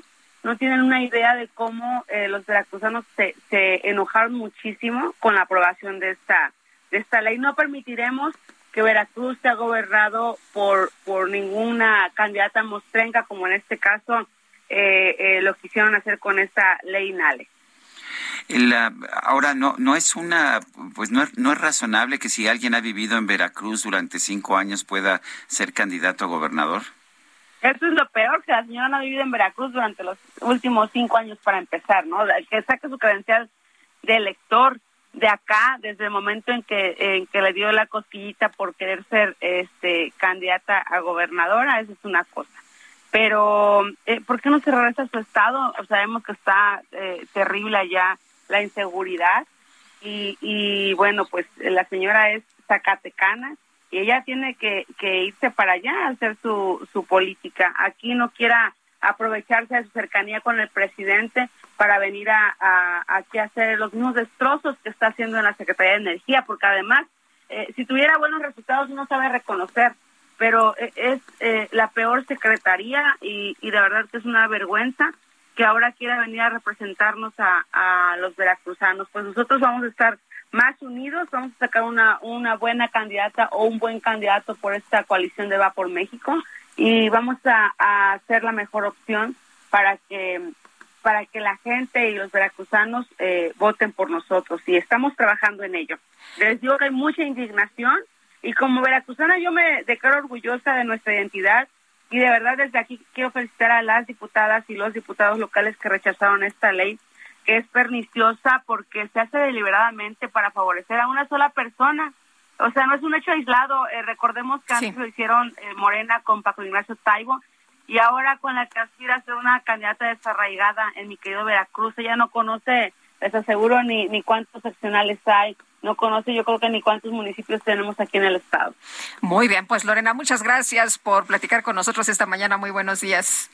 Les mando un fuerte abrazo, gracias a ustedes. Otro para ti, muy buenos días. Pues sí, Rocío Nales Zacatecana, ha vivido muchos años en Veracruz, pero pues... Bueno, actualmente está viviendo en la Ciudad de México porque es secretaria de Energía, aunque vale la pena señalar que estar en un encargo federal eh, te, no, no te quita, de hecho, la Mm, no residencia que puedes tener en un determinado estado. Son las 8.54. Regresamos. Te creas. Oigan. heaven. I'm in heaven. And my heart beats so that I can hardly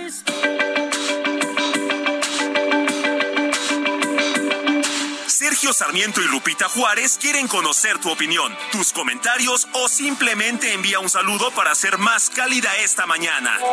Envía tus mensajes al WhatsApp 55 20 10 96 47.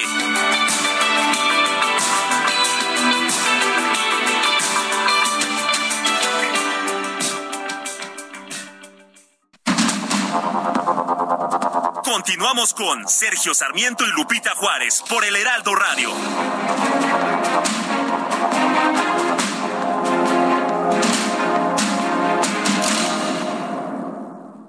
En Soriana, compra uno y lleve el segundo al 70% de descuento en toda la marca Colgate, Caprice, Optims, Palmolive, Speed Stick y Estefano. Sí, lleve el segundo al 70% de descuento.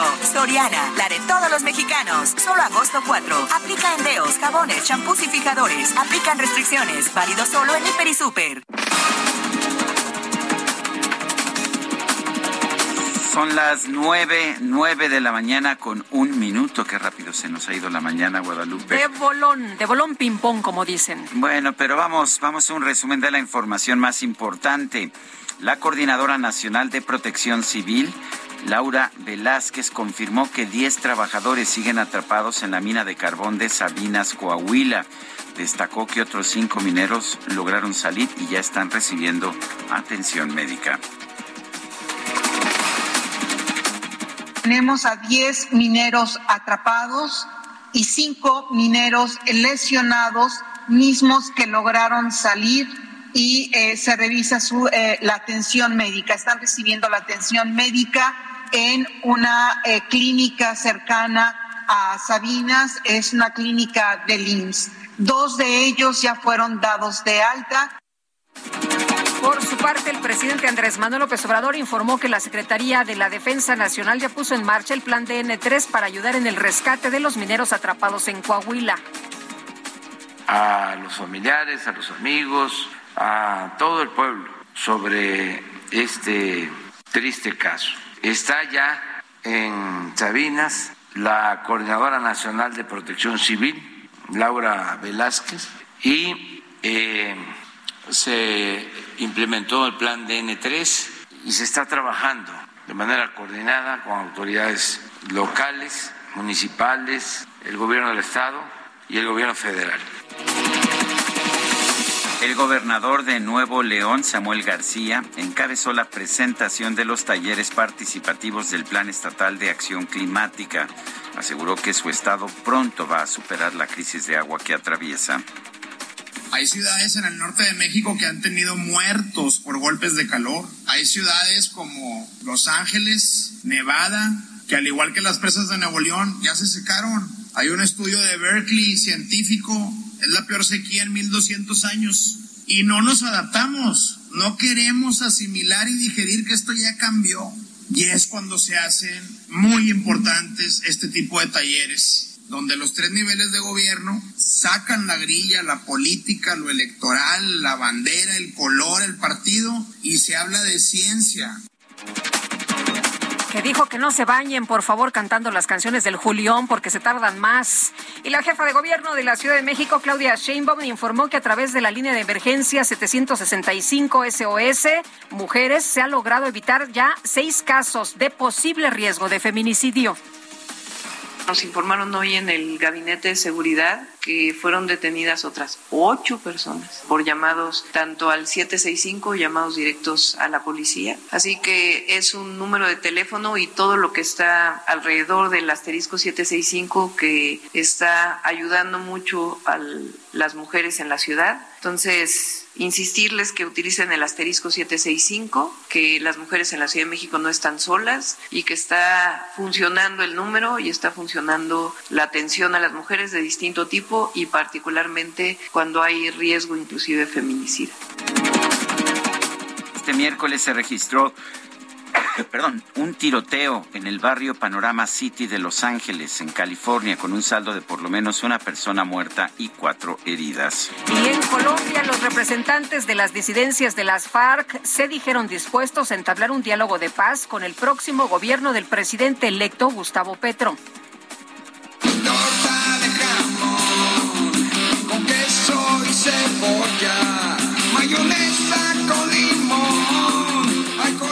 Este miércoles se inauguró la edición número 17 de la Feria de la Torta en la explanada de la alcaldía Venustiano. perdón, de Venustiano Carranza con torteros de 10 estados y 7 países diferentes. Como evento principal, los expositores prepararon una torta monumental de 74 metros y, ciento, y, y 880 kilos, y 880 kilos de torta, ¿cómo la ve usted? En un tiempo de 2 minutos y 3 segundos. Este récord fue certificado por un notario público.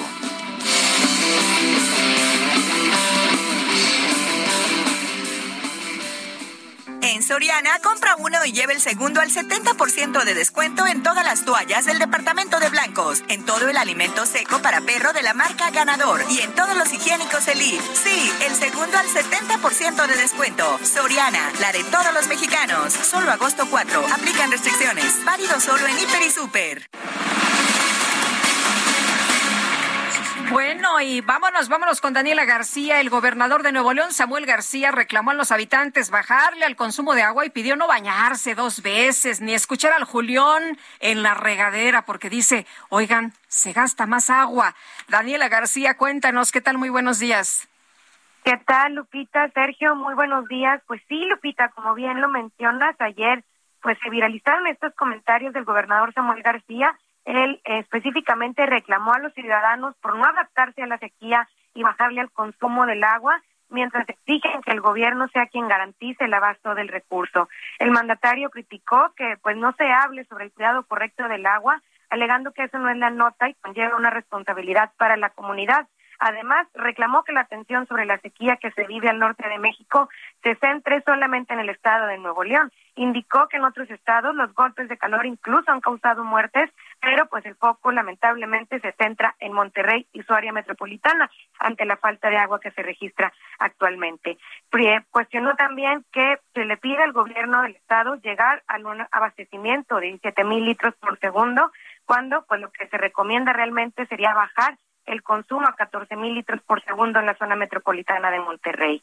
Esto pues originó que esté cuestionando qué es lo que está haciendo el ciudadano común y corriente de Nuevo León. Como bien mencionaba Lupita, pues comentaba, hay personas que se bañan hasta dos veces al día escuchando música, dijo, de Julián Álvarez en la regadera y esto pues ocasiona que se mantenga el eh, el gasto del agua en, en el estado de Nuevo León, principalmente en la zona metropolitana de Monterrey.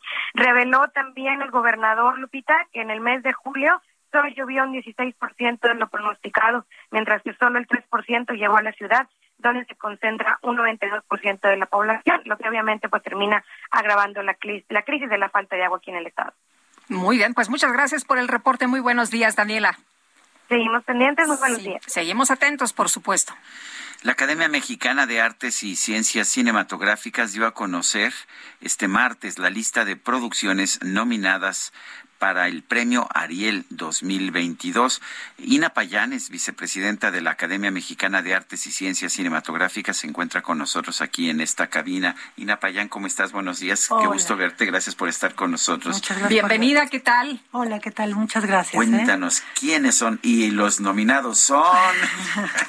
Bueno, pues este, estamos súper contentos de, de, haber tenido este anuncio a, a lo mejor del, del, a los nominados a lo mejor del cine mexicano.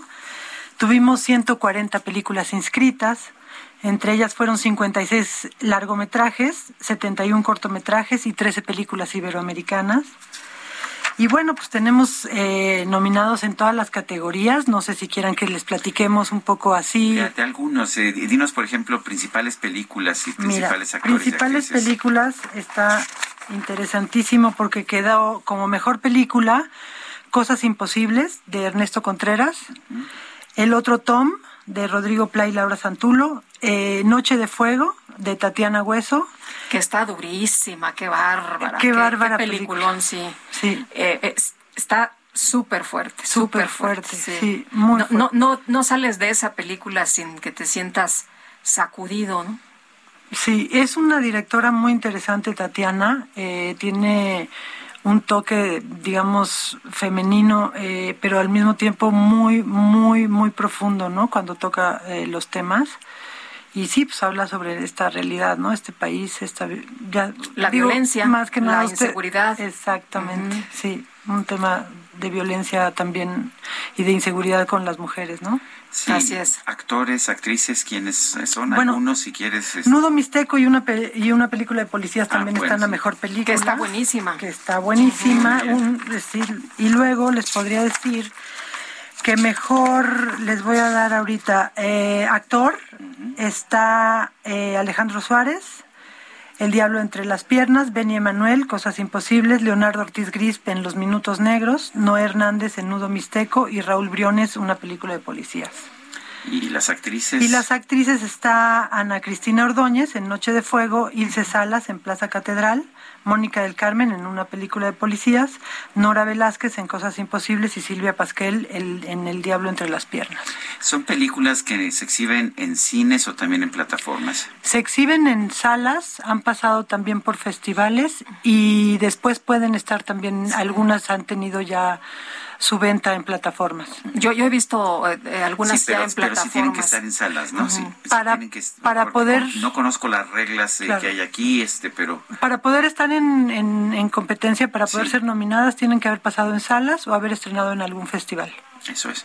Eh, Ina, ¿cómo, ¿cómo ha sido eh, para quienes hacen cine en estos tiempos eh, realizar estos, eh, pues estos trabajos, sobre todo porque tuvimos el tema de la pandemia, porque no fue, no fue nada fácil? Sí, la pandemia nos detuvo, nos, nos preocupó y nos aumentó los costos de producción. Eh, durante los periodos más fuertes de la pandemia, cuando todavía no había vacunas, etcétera, estuvimos encerrados, pero estuvimos creando, generando protocolos, creando contenidos, no viendo cómo íbamos a salir de nuevo a, filmar.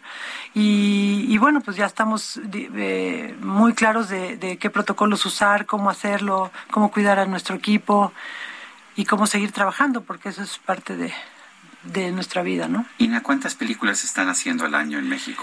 Entiendo yo por el anuario estadístico de cine que se hicieron el año pasado 250. Eh, en, eh, en, eh, categoría mejor cortometraje documental, ahí también vemos que se hace ya mucho más trabajo, ¿no? Vemos ya mucho más propuestas. Cantidad de creadores. y ese es como el semillero, porque de ahí viene luego ya los largometrajes. Yo creo que también ahora las nuevas tecnologías han permitido que los jóvenes y nuevos creadores puedan salir y hacer historias como sea, ¿no? De hecho, 250 películas son un montón. En la época de oro del cine mexicano se hacían como 60, 70 películas son al año. un montón. Sí. o sea que verías tú un renacimiento del cine mexicano, por lo menos en cantidad en este momento. Yo creería que sí, ya llevamos un rato con estos estos números. Eh, yo pensaría que no es un digo que, que hay una industria muy fuerte muy muy interesante muy potente para eh, industria cinematográfica en México. Eh, eh, cómo ves ahora el tema por ejemplo del cortometraje de, de, ficción como que antes no se le metía no se le entraba mucho no pero ahora como que ya eh, pues eh, se han roto estas barreras de, de, decir no, no se puede, sí se puede. ¿Dices tú en relación a cortometrajes? A los cortometrajes de ficción. Sí, hay cortometrajes de ficción, hay cortometrajes de animación, hay cortometrajes documentales y efectivamente como que no se tomaban muy en serio porque pues no se podían comercializar o nadie los veía, pero pero me parece que están tomando, digamos, ya hay circuitos donde se pueden ver los... La audiencia ha cambiado, las audiencias han cambiado. Yo creo que las audiencias han cambiado a partir del uso de las nuevas tecnologías. También están, ah, también hay una sección de películas iberoamericanas, o sea, películas que no son mexicanas. cuéntanos, cuéntanos un poquito, ¿cuál es el criterio? Eh, bueno, en realidad eh, eh, se inscriben estas películas de, distintas partes de, Iberoamérica y se votan, se votan como se votan también las películas nacionales, ¿no? Entran dentro de, nuestra plataforma y la y todos los miembros que se han inscrito para para para para ¿cómo se dice? Para, para votar, pues, eh, son los que van a votar también por estas. ¿Y, quién, ¿Y quiénes votan? ¿Los miembros de la academia nada más? Votan miembros de la academia y esta vez se inscribieron 161 integrantes de la academia para votar. Conformaron el comité de elección de nominados. Oye, y entonces se da a conocer este martes la lista de producciones nominadas a competir por el premio Ariel. Y luego, ¿cuándo es el pachangón? ¿Cuándo es eh, la, fiesta? La, ceremonia. La ceremonia. Sí, estamos pensando que la ceremonia sea el 11 de octubre. El 11 de octubre. Exactamente. Muy bien. Pues estaremos al pendiente. Ina Payán, eh, yo quiero agradecerte que estés con nosotros. Yo les agradezco mucho el espacio. Muchísimo, muchísimo y, de y, qué bueno que, se esté, que, tengamos tanta producción de películas, ¿verdad? es sorprendente. Es sorprendente, es sorprendente. y que se estén haciendo muy buenas cosas. Yo creo que se están haciendo muy buenas cosas y, y, les diría, por ejemplo, que en la industria norteamericana hay buenas y malas, ¿no? No, no todo es buenísimo. Sí, claro. Y bueno, aquí pasa igual, tenemos cosas muy buenas, medianas y malas, pero hay una industria que está creciendo, que está trabajando, que se está revisando.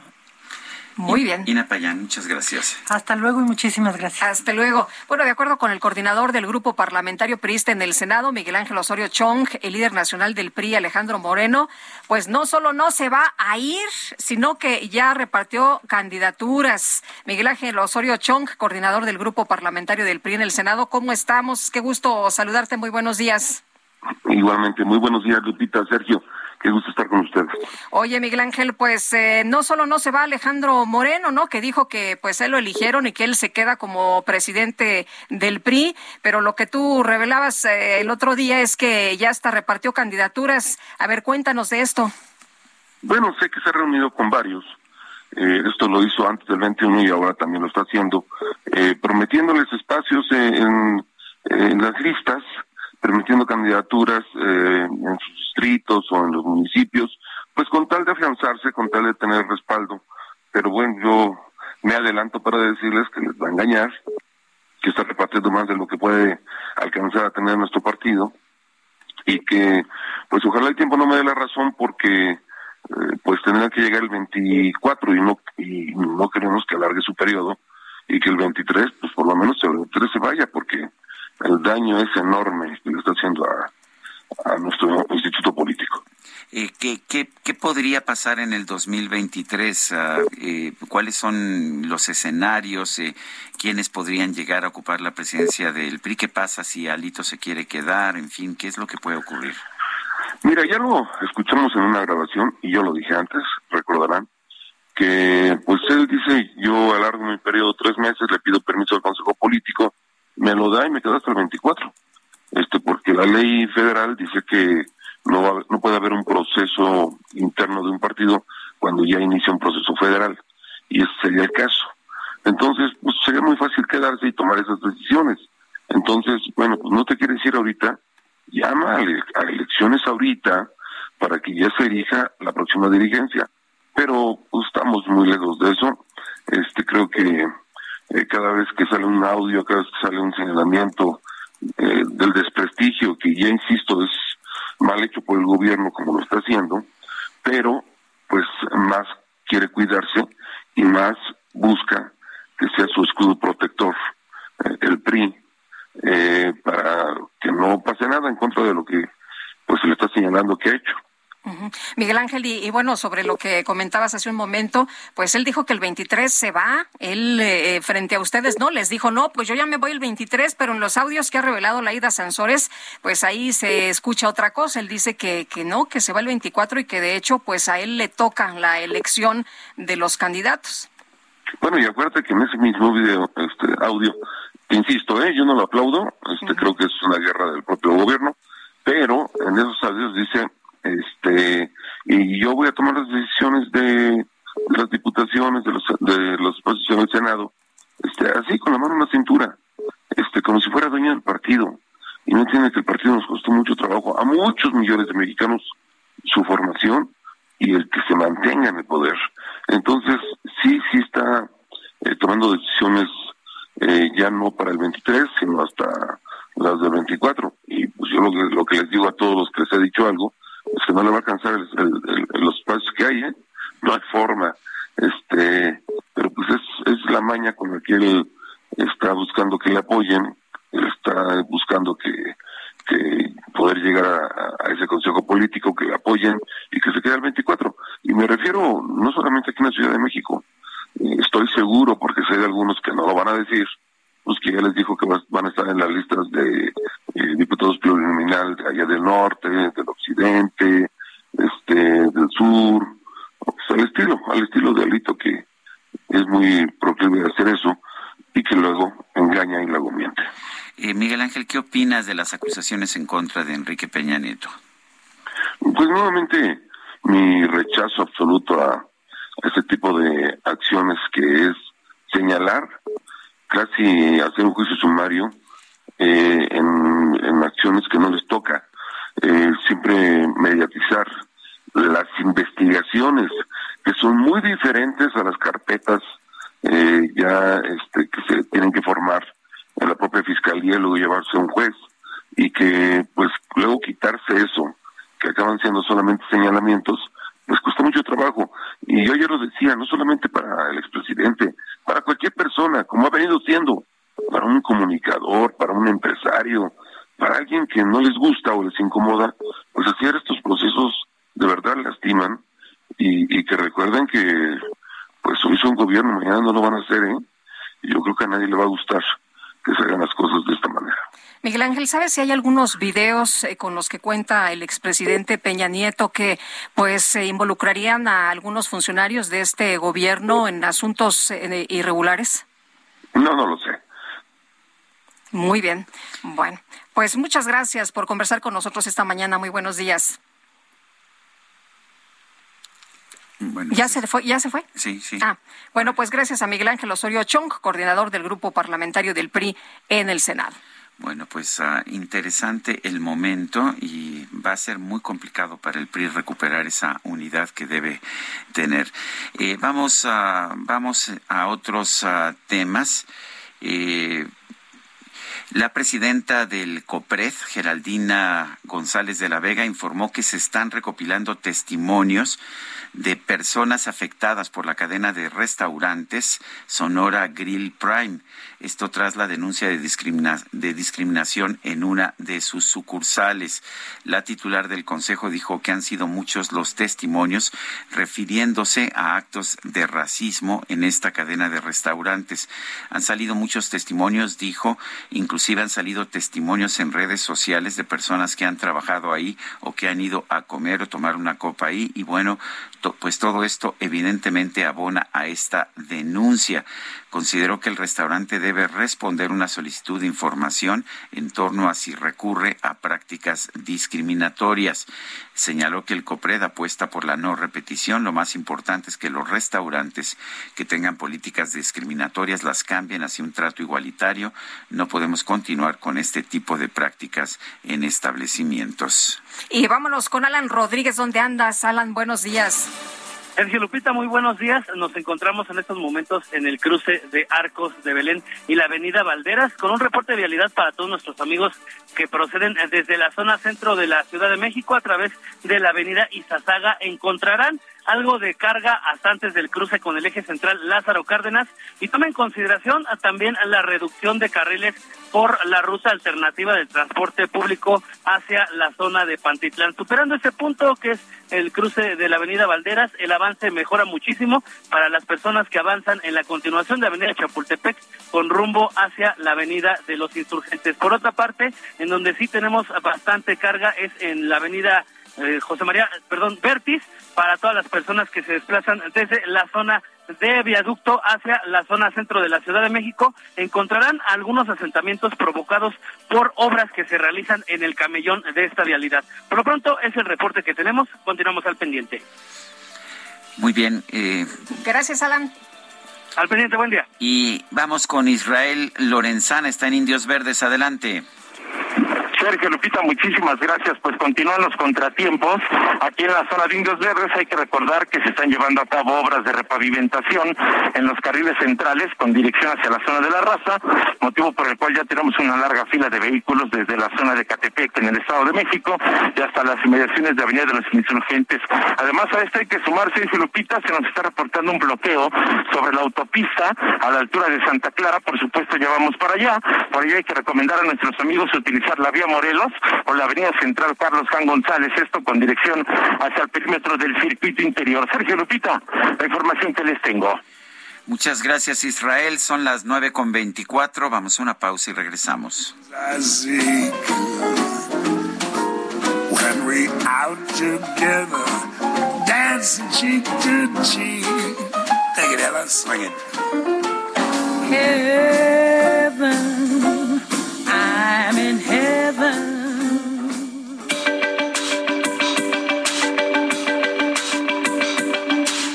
Sarmiento y Lupita Juárez quieren conocer tu opinión, tus comentarios o simplemente envía un saludo para hacer más cálida esta mañana.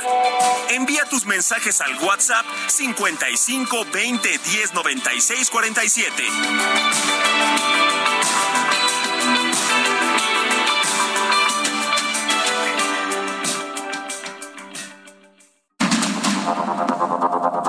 Continuamos con Sergio Sarmiento y Lupita Juárez por el Heraldo Radio.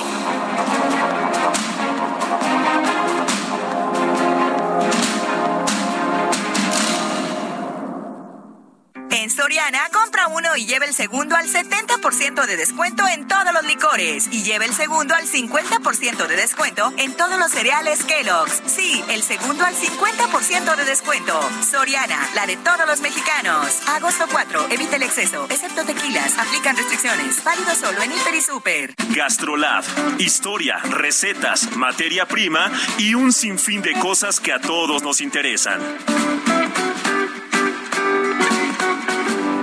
Hola amigos del Heraldo Radio? Soy el chef Israel Arechiga de Gastrolab y ayer les platicaba de un pescado en papillot muy a la mexicana con un hoja totomochle, pues ahora nos vamos a ir hasta Italia con una pasta con un pesto tradicional italiano. Esta pasta puede ser corta como un codito o puede ser larga como un fettuccine o como un espagueti, pero lo importante y en lo que nos vamos a enfocar es en el pesto. Vamos a requerir 100 gramos de hojas de albahaca previamente blanqueadas, es decir, vamos a tener agua hirviendo, vamos a meter las hojas de albahaca durante unos segundos, las vamos a sacar y las vamos a poner en agua con hielo. Este proceso lo hacemos para que el pesto no se oxide y tenga un color verde intenso. La hoja de albahaca puede ser hoja de albahaca italiana, que suele ser más grande, más carnosa, más crujiente y más rica. Pero si no puede ser albahaca de la pequeña, se puede usar morada. Después con 15 gramitos de piñón, un diente de ajo previamente confitado, un poquito de queso parmillano rellano o grana padano, aceite de oliva y sal de grano, vamos a tener los ingredientes para hacer un pesto espectacular. El procedimiento en donde más en gastrolabweb.com. El amor inspira nuestras acciones por México. Reforestando la tierra, reciclando, cuidando el agua, impulsando a las mujeres y generando bienestar en las comunidades. Juntos somos Coca-Cola y contigo el amor multiplica. Y a partir de ahora, tú, tú, tú, tú, tú escucharás la micro deportiva.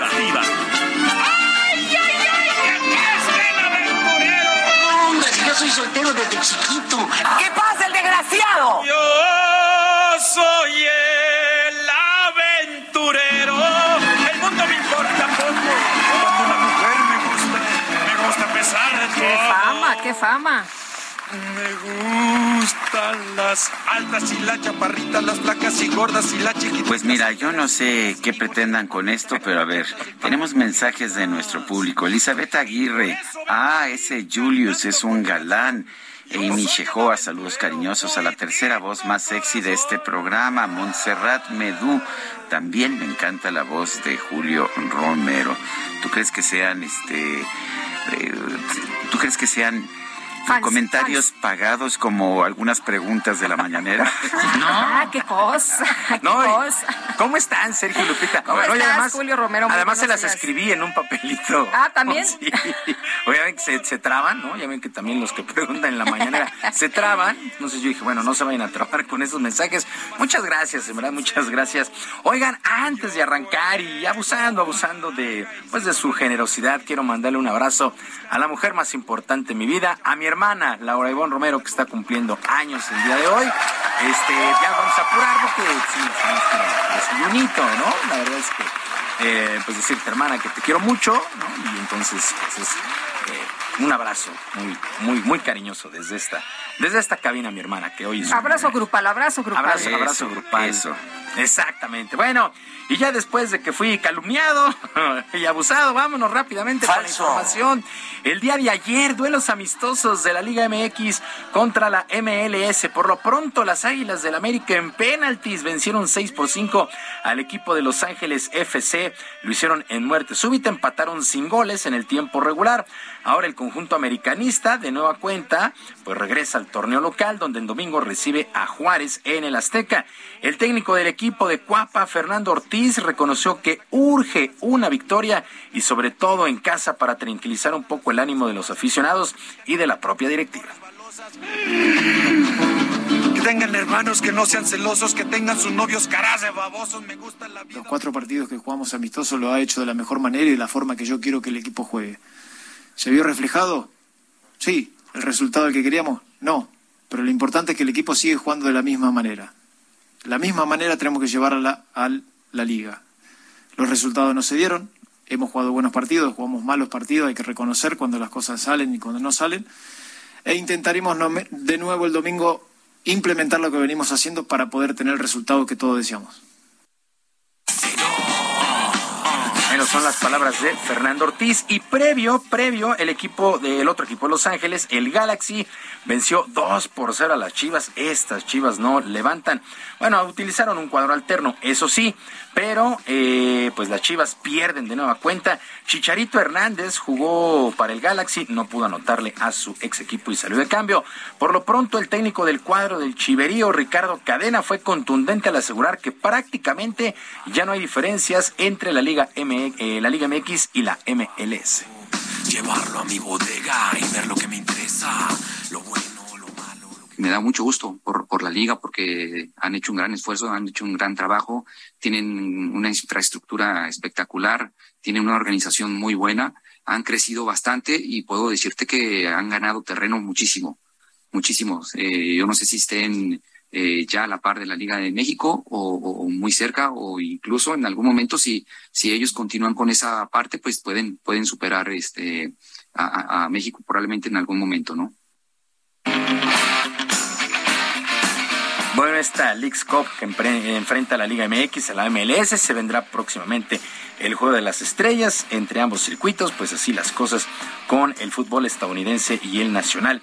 En partido adelantado en la jornada 16 del presente torneo de apertura aquí en el balompié local, Juárez y San Luis empataron a un gol. Para el día de hoy abre la fecha 7 con un duelo de altísimo, de altísimo riesgo. El Atlas estará enfrentando al Querétaro y digo de altísimo riesgo a las 9 de la noche, no por la cuestión deportiva, sino por la cuestión de seguridad. Hay que recordar los actos de violencia que se dieron el pasado mes de marzo en el estado de la Corregidora entre estos dos equipos que prácticamente le dieron la vuelta al mundo, pues muchos aficionados piden seguridad y habrá pues un operativo bastante importante allá en el Estadio Jalisco para este Atlas contra el Querétaro. En otras cosas, el día de hoy, el día de hoy se pone en marcha la pretemporada del fútbol americano de la NFL. Son grandes noticias. Los Raiders estarán enfrentando a los Jaguares de Jacksonville. Este duelo a las 19 horas tiempo del centro de México. Sí, ya se viene la pretemporada. Ya huele a fútbol americano.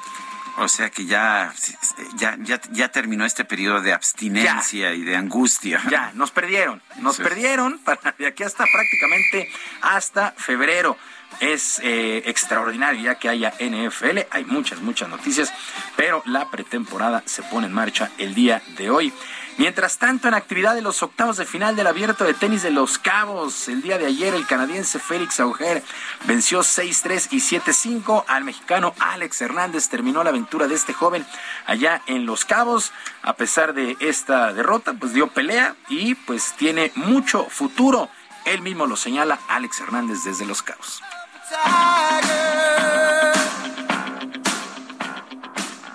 Esto es muy bueno, me faltó ahí cerrar, pero con este tipo de jugadores hay que luchar cada punto, ¿no? Porque ahí me relajé un poco cuando iba 5-2, era solo un break y bueno, esa fue la diferencia que me relajé en ese momento y no pude cerrar el segundo set. Ahora este, sigue un Challenger en Lima después uno en Dominicana y bueno, estoy con mucha confianza para competir en estos dos torneos después de esta gran semana.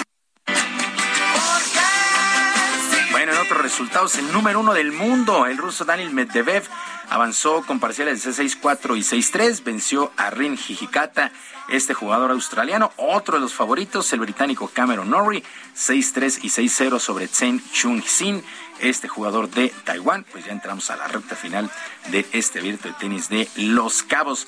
El pitcher mexicano José Urquidi llegó a 10 victorias en la actual temporada del béisbol de las grandes ligas, con el triunfo de los Astros de Houston, seis carreras por una el día de ayer sobre las Medias Rojas de Boston. Urquidi solamente recibió dos hits, eh, ponchó a diez enemigos, siete entradas en blanco, mientras que el debutante Joe Meneses se fue de cuatro nada para los Nacionales de Washington, que perdieron nueve por cinco ante los Mets. Los Dodgers de Los Ángeles vencieron tres carreras por cero a los Gigantes de San Francisco, con el triunfo once de otro sinaloense Julio Urias. 11 triunfos, 6 descalabros para Urias. Trabajó por espacio de 6 entradas, le pegaron 7 hits, no regaló bases por bolas y ponchó a 6 enemigos. En otro, en más actividad mexicanos, Luis Urias de 5 nada con los cerveceros de Milwaukee que cayeron en un juegazo 8 por 7 ante los Piratas de Pittsburgh. Ya estamos en la segunda mitad de la temporada en el béisbol de las grandes ligas. Sergio, Lupita, amigos del auditorio, la información deportiva este jueves, que es un extraordinario día para todos. Gracias, Julio. Buenos días. Buenos días.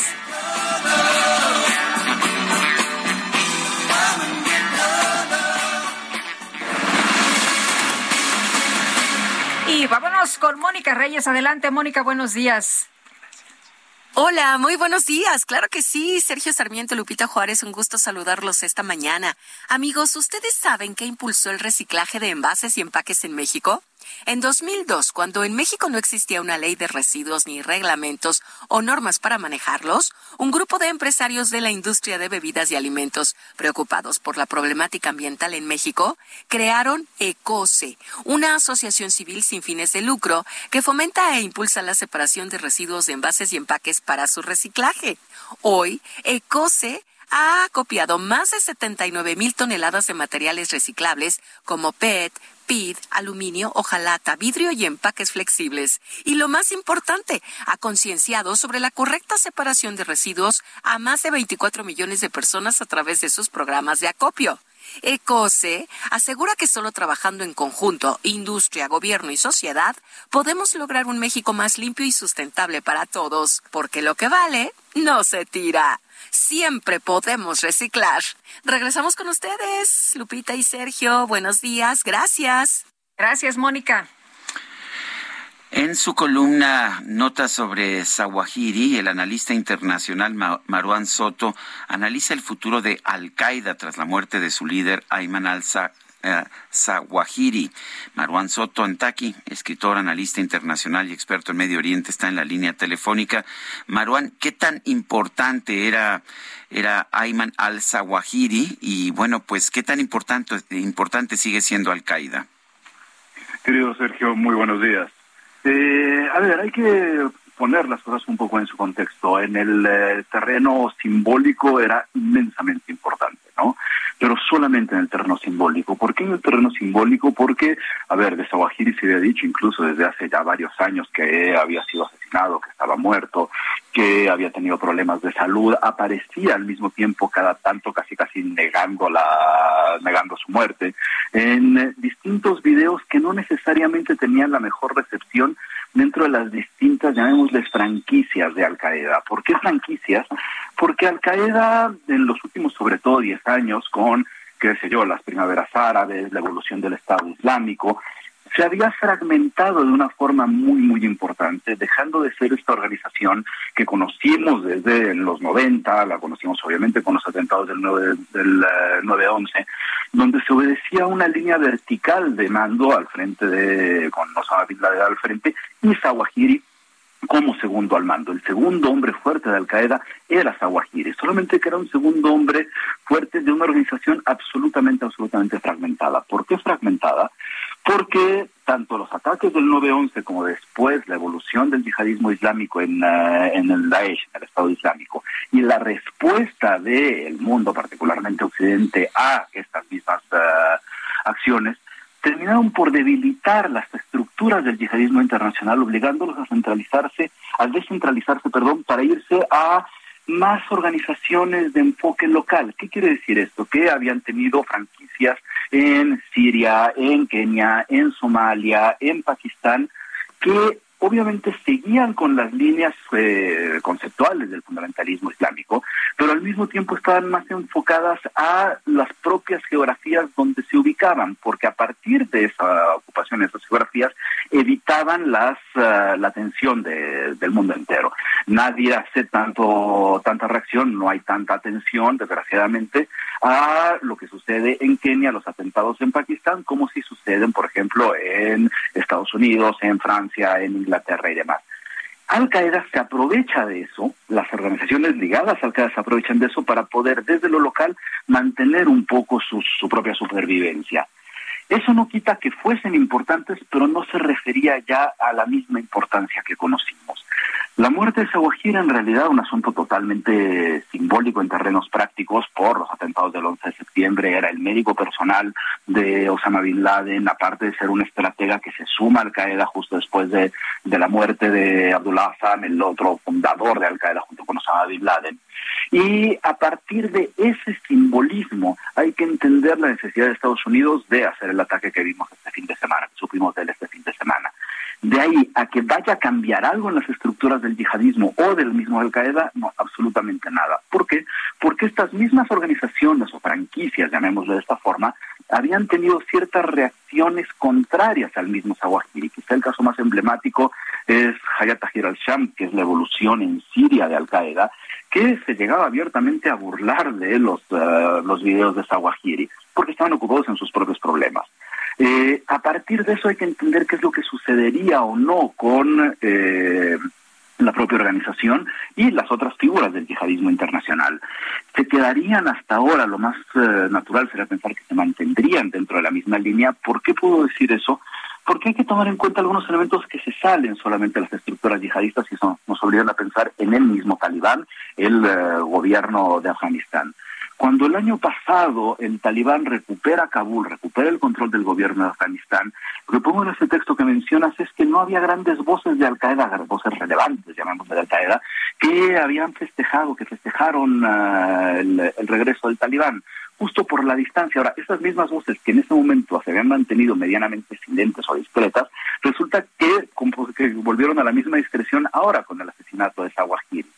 Entonces, ¿qué es lo que sucede? Hay que entonces revisar si ya tenemos claro el asunto del simbolismo, las razones de Estados Unidos, la distancia de las distintas franquicias de Al Qaeda, cuál es el papel frente al terrorismo internacional por parte del gobierno talibán. Y aquí hay un punto de, apunte de la mañana.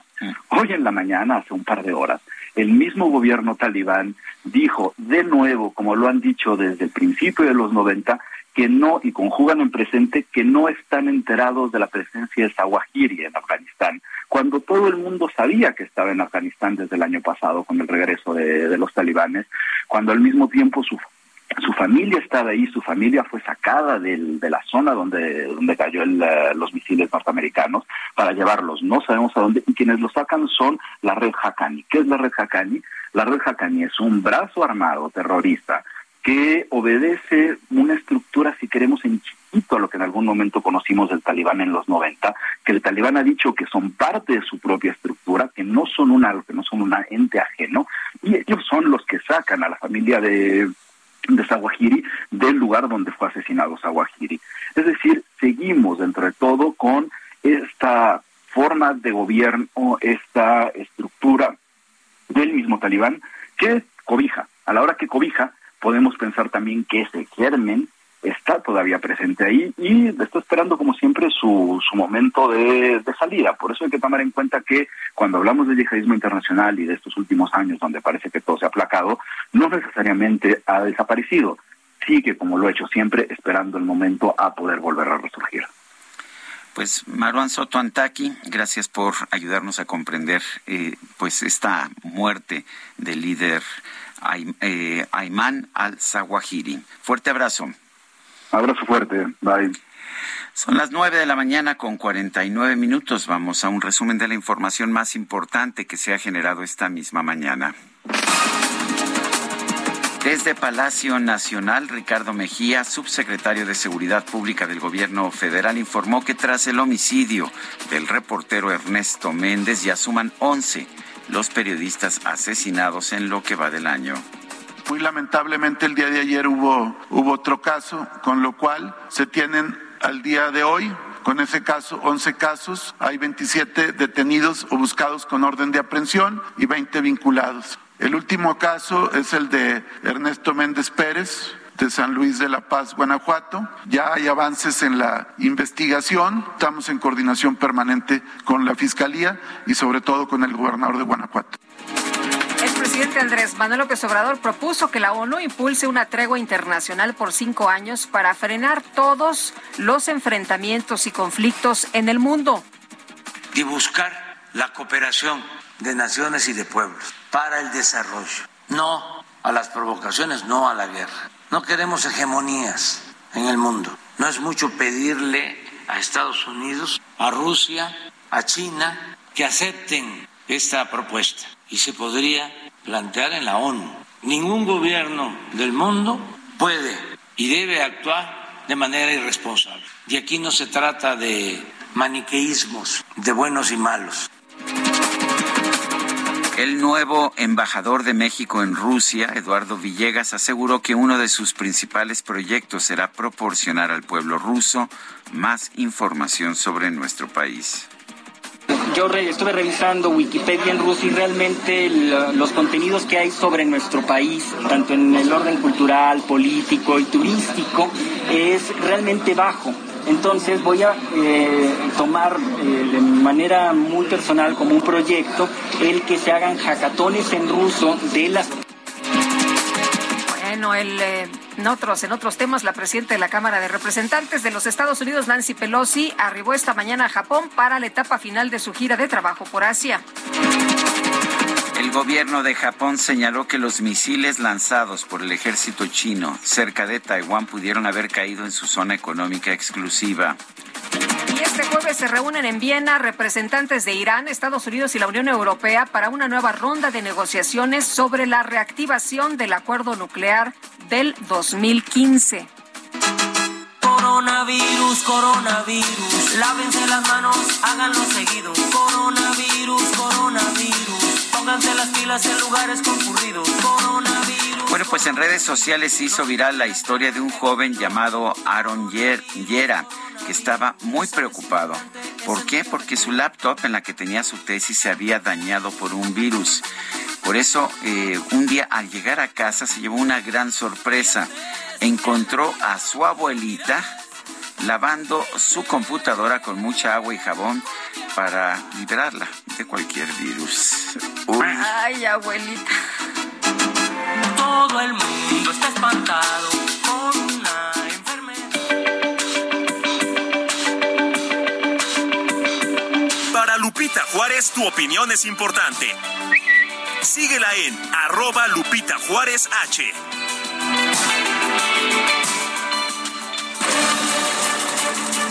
Y vámonos con información de Israel Lorenzana, que hay un bloqueo. Cuéntanos dónde, Israel. Buenos días. Lupita, muchísimas gracias. Ya lo adelantábamos. Se trata de la autopista México-Pachuca, aquí en la zona de Jalostoc. Tenemos un grupo de vecinos de la zona alta de este municipio, colonias como San Andrés de la Cañada, quienes están pidiendo agua. Señalan que el agua no ha llegado a sus domicilios desde hace meses. Por ello deciden bloquear la autopista México-Pachuca. Solamente están dejando a la circulación un carril Lupita, esto con dirección a Indios Verdes. Ya hemos observado una larga fila de vehículos, prácticamente tres o cuatro kilómetros de la fila de vehículos, así que hay que utilizar la vía Morelos o la avenida central como alternativa para nuestros amigos que van con dirección hacia la zona del río de los Remedios o hacia la zona de Indios Verdes. la que no se van a retirar hasta que el municipio atienda sus demandas. Sergio Lupita, la información que les tengo. Gracias, Israel. Hasta luego. Son las nueve con cincuenta y tres minutos, casi cincuenta y cuatro, Lupita, ¿qué crees? ¿Qué pasó? Que ya se nos acabó el tiempo, se fue volando el programa. Pues vámonos entonces, que la pasen todos muy bien, disfruten este jueves y mañana viernes a las siete en punto. Nos mañana, mañana, venimos aquí también, aunque sea viernes, no importa. aquí tenemos una cita, por supuesto. A las siete de la mañana. Hasta entonces, gracias de todo corazón, lo dejamos con Louis Armstrong y What a Wonderful World. Qué mundo tan maravilloso.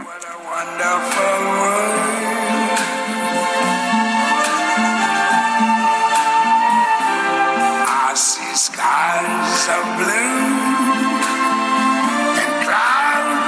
white.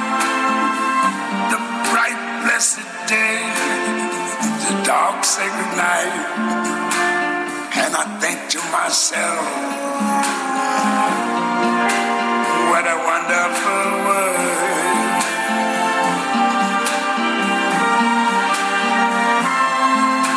The colors of the rainbow, so pretty in the sky, are also on the faces of people going by. Heraldo Media Group presentó Sergio Sarmiento y Lupita Juárez.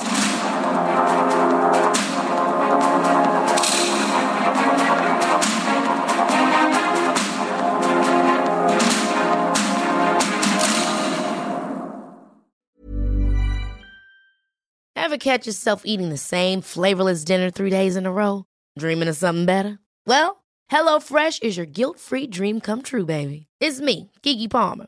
Let's wake up those taste buds with hot, juicy pecan-crusted chicken or garlic butter shrimp scampi. Mm. Hello Fresh. Stop dreaming of all the delicious possibilities and dig in at HelloFresh.com. Let's get this dinner party started.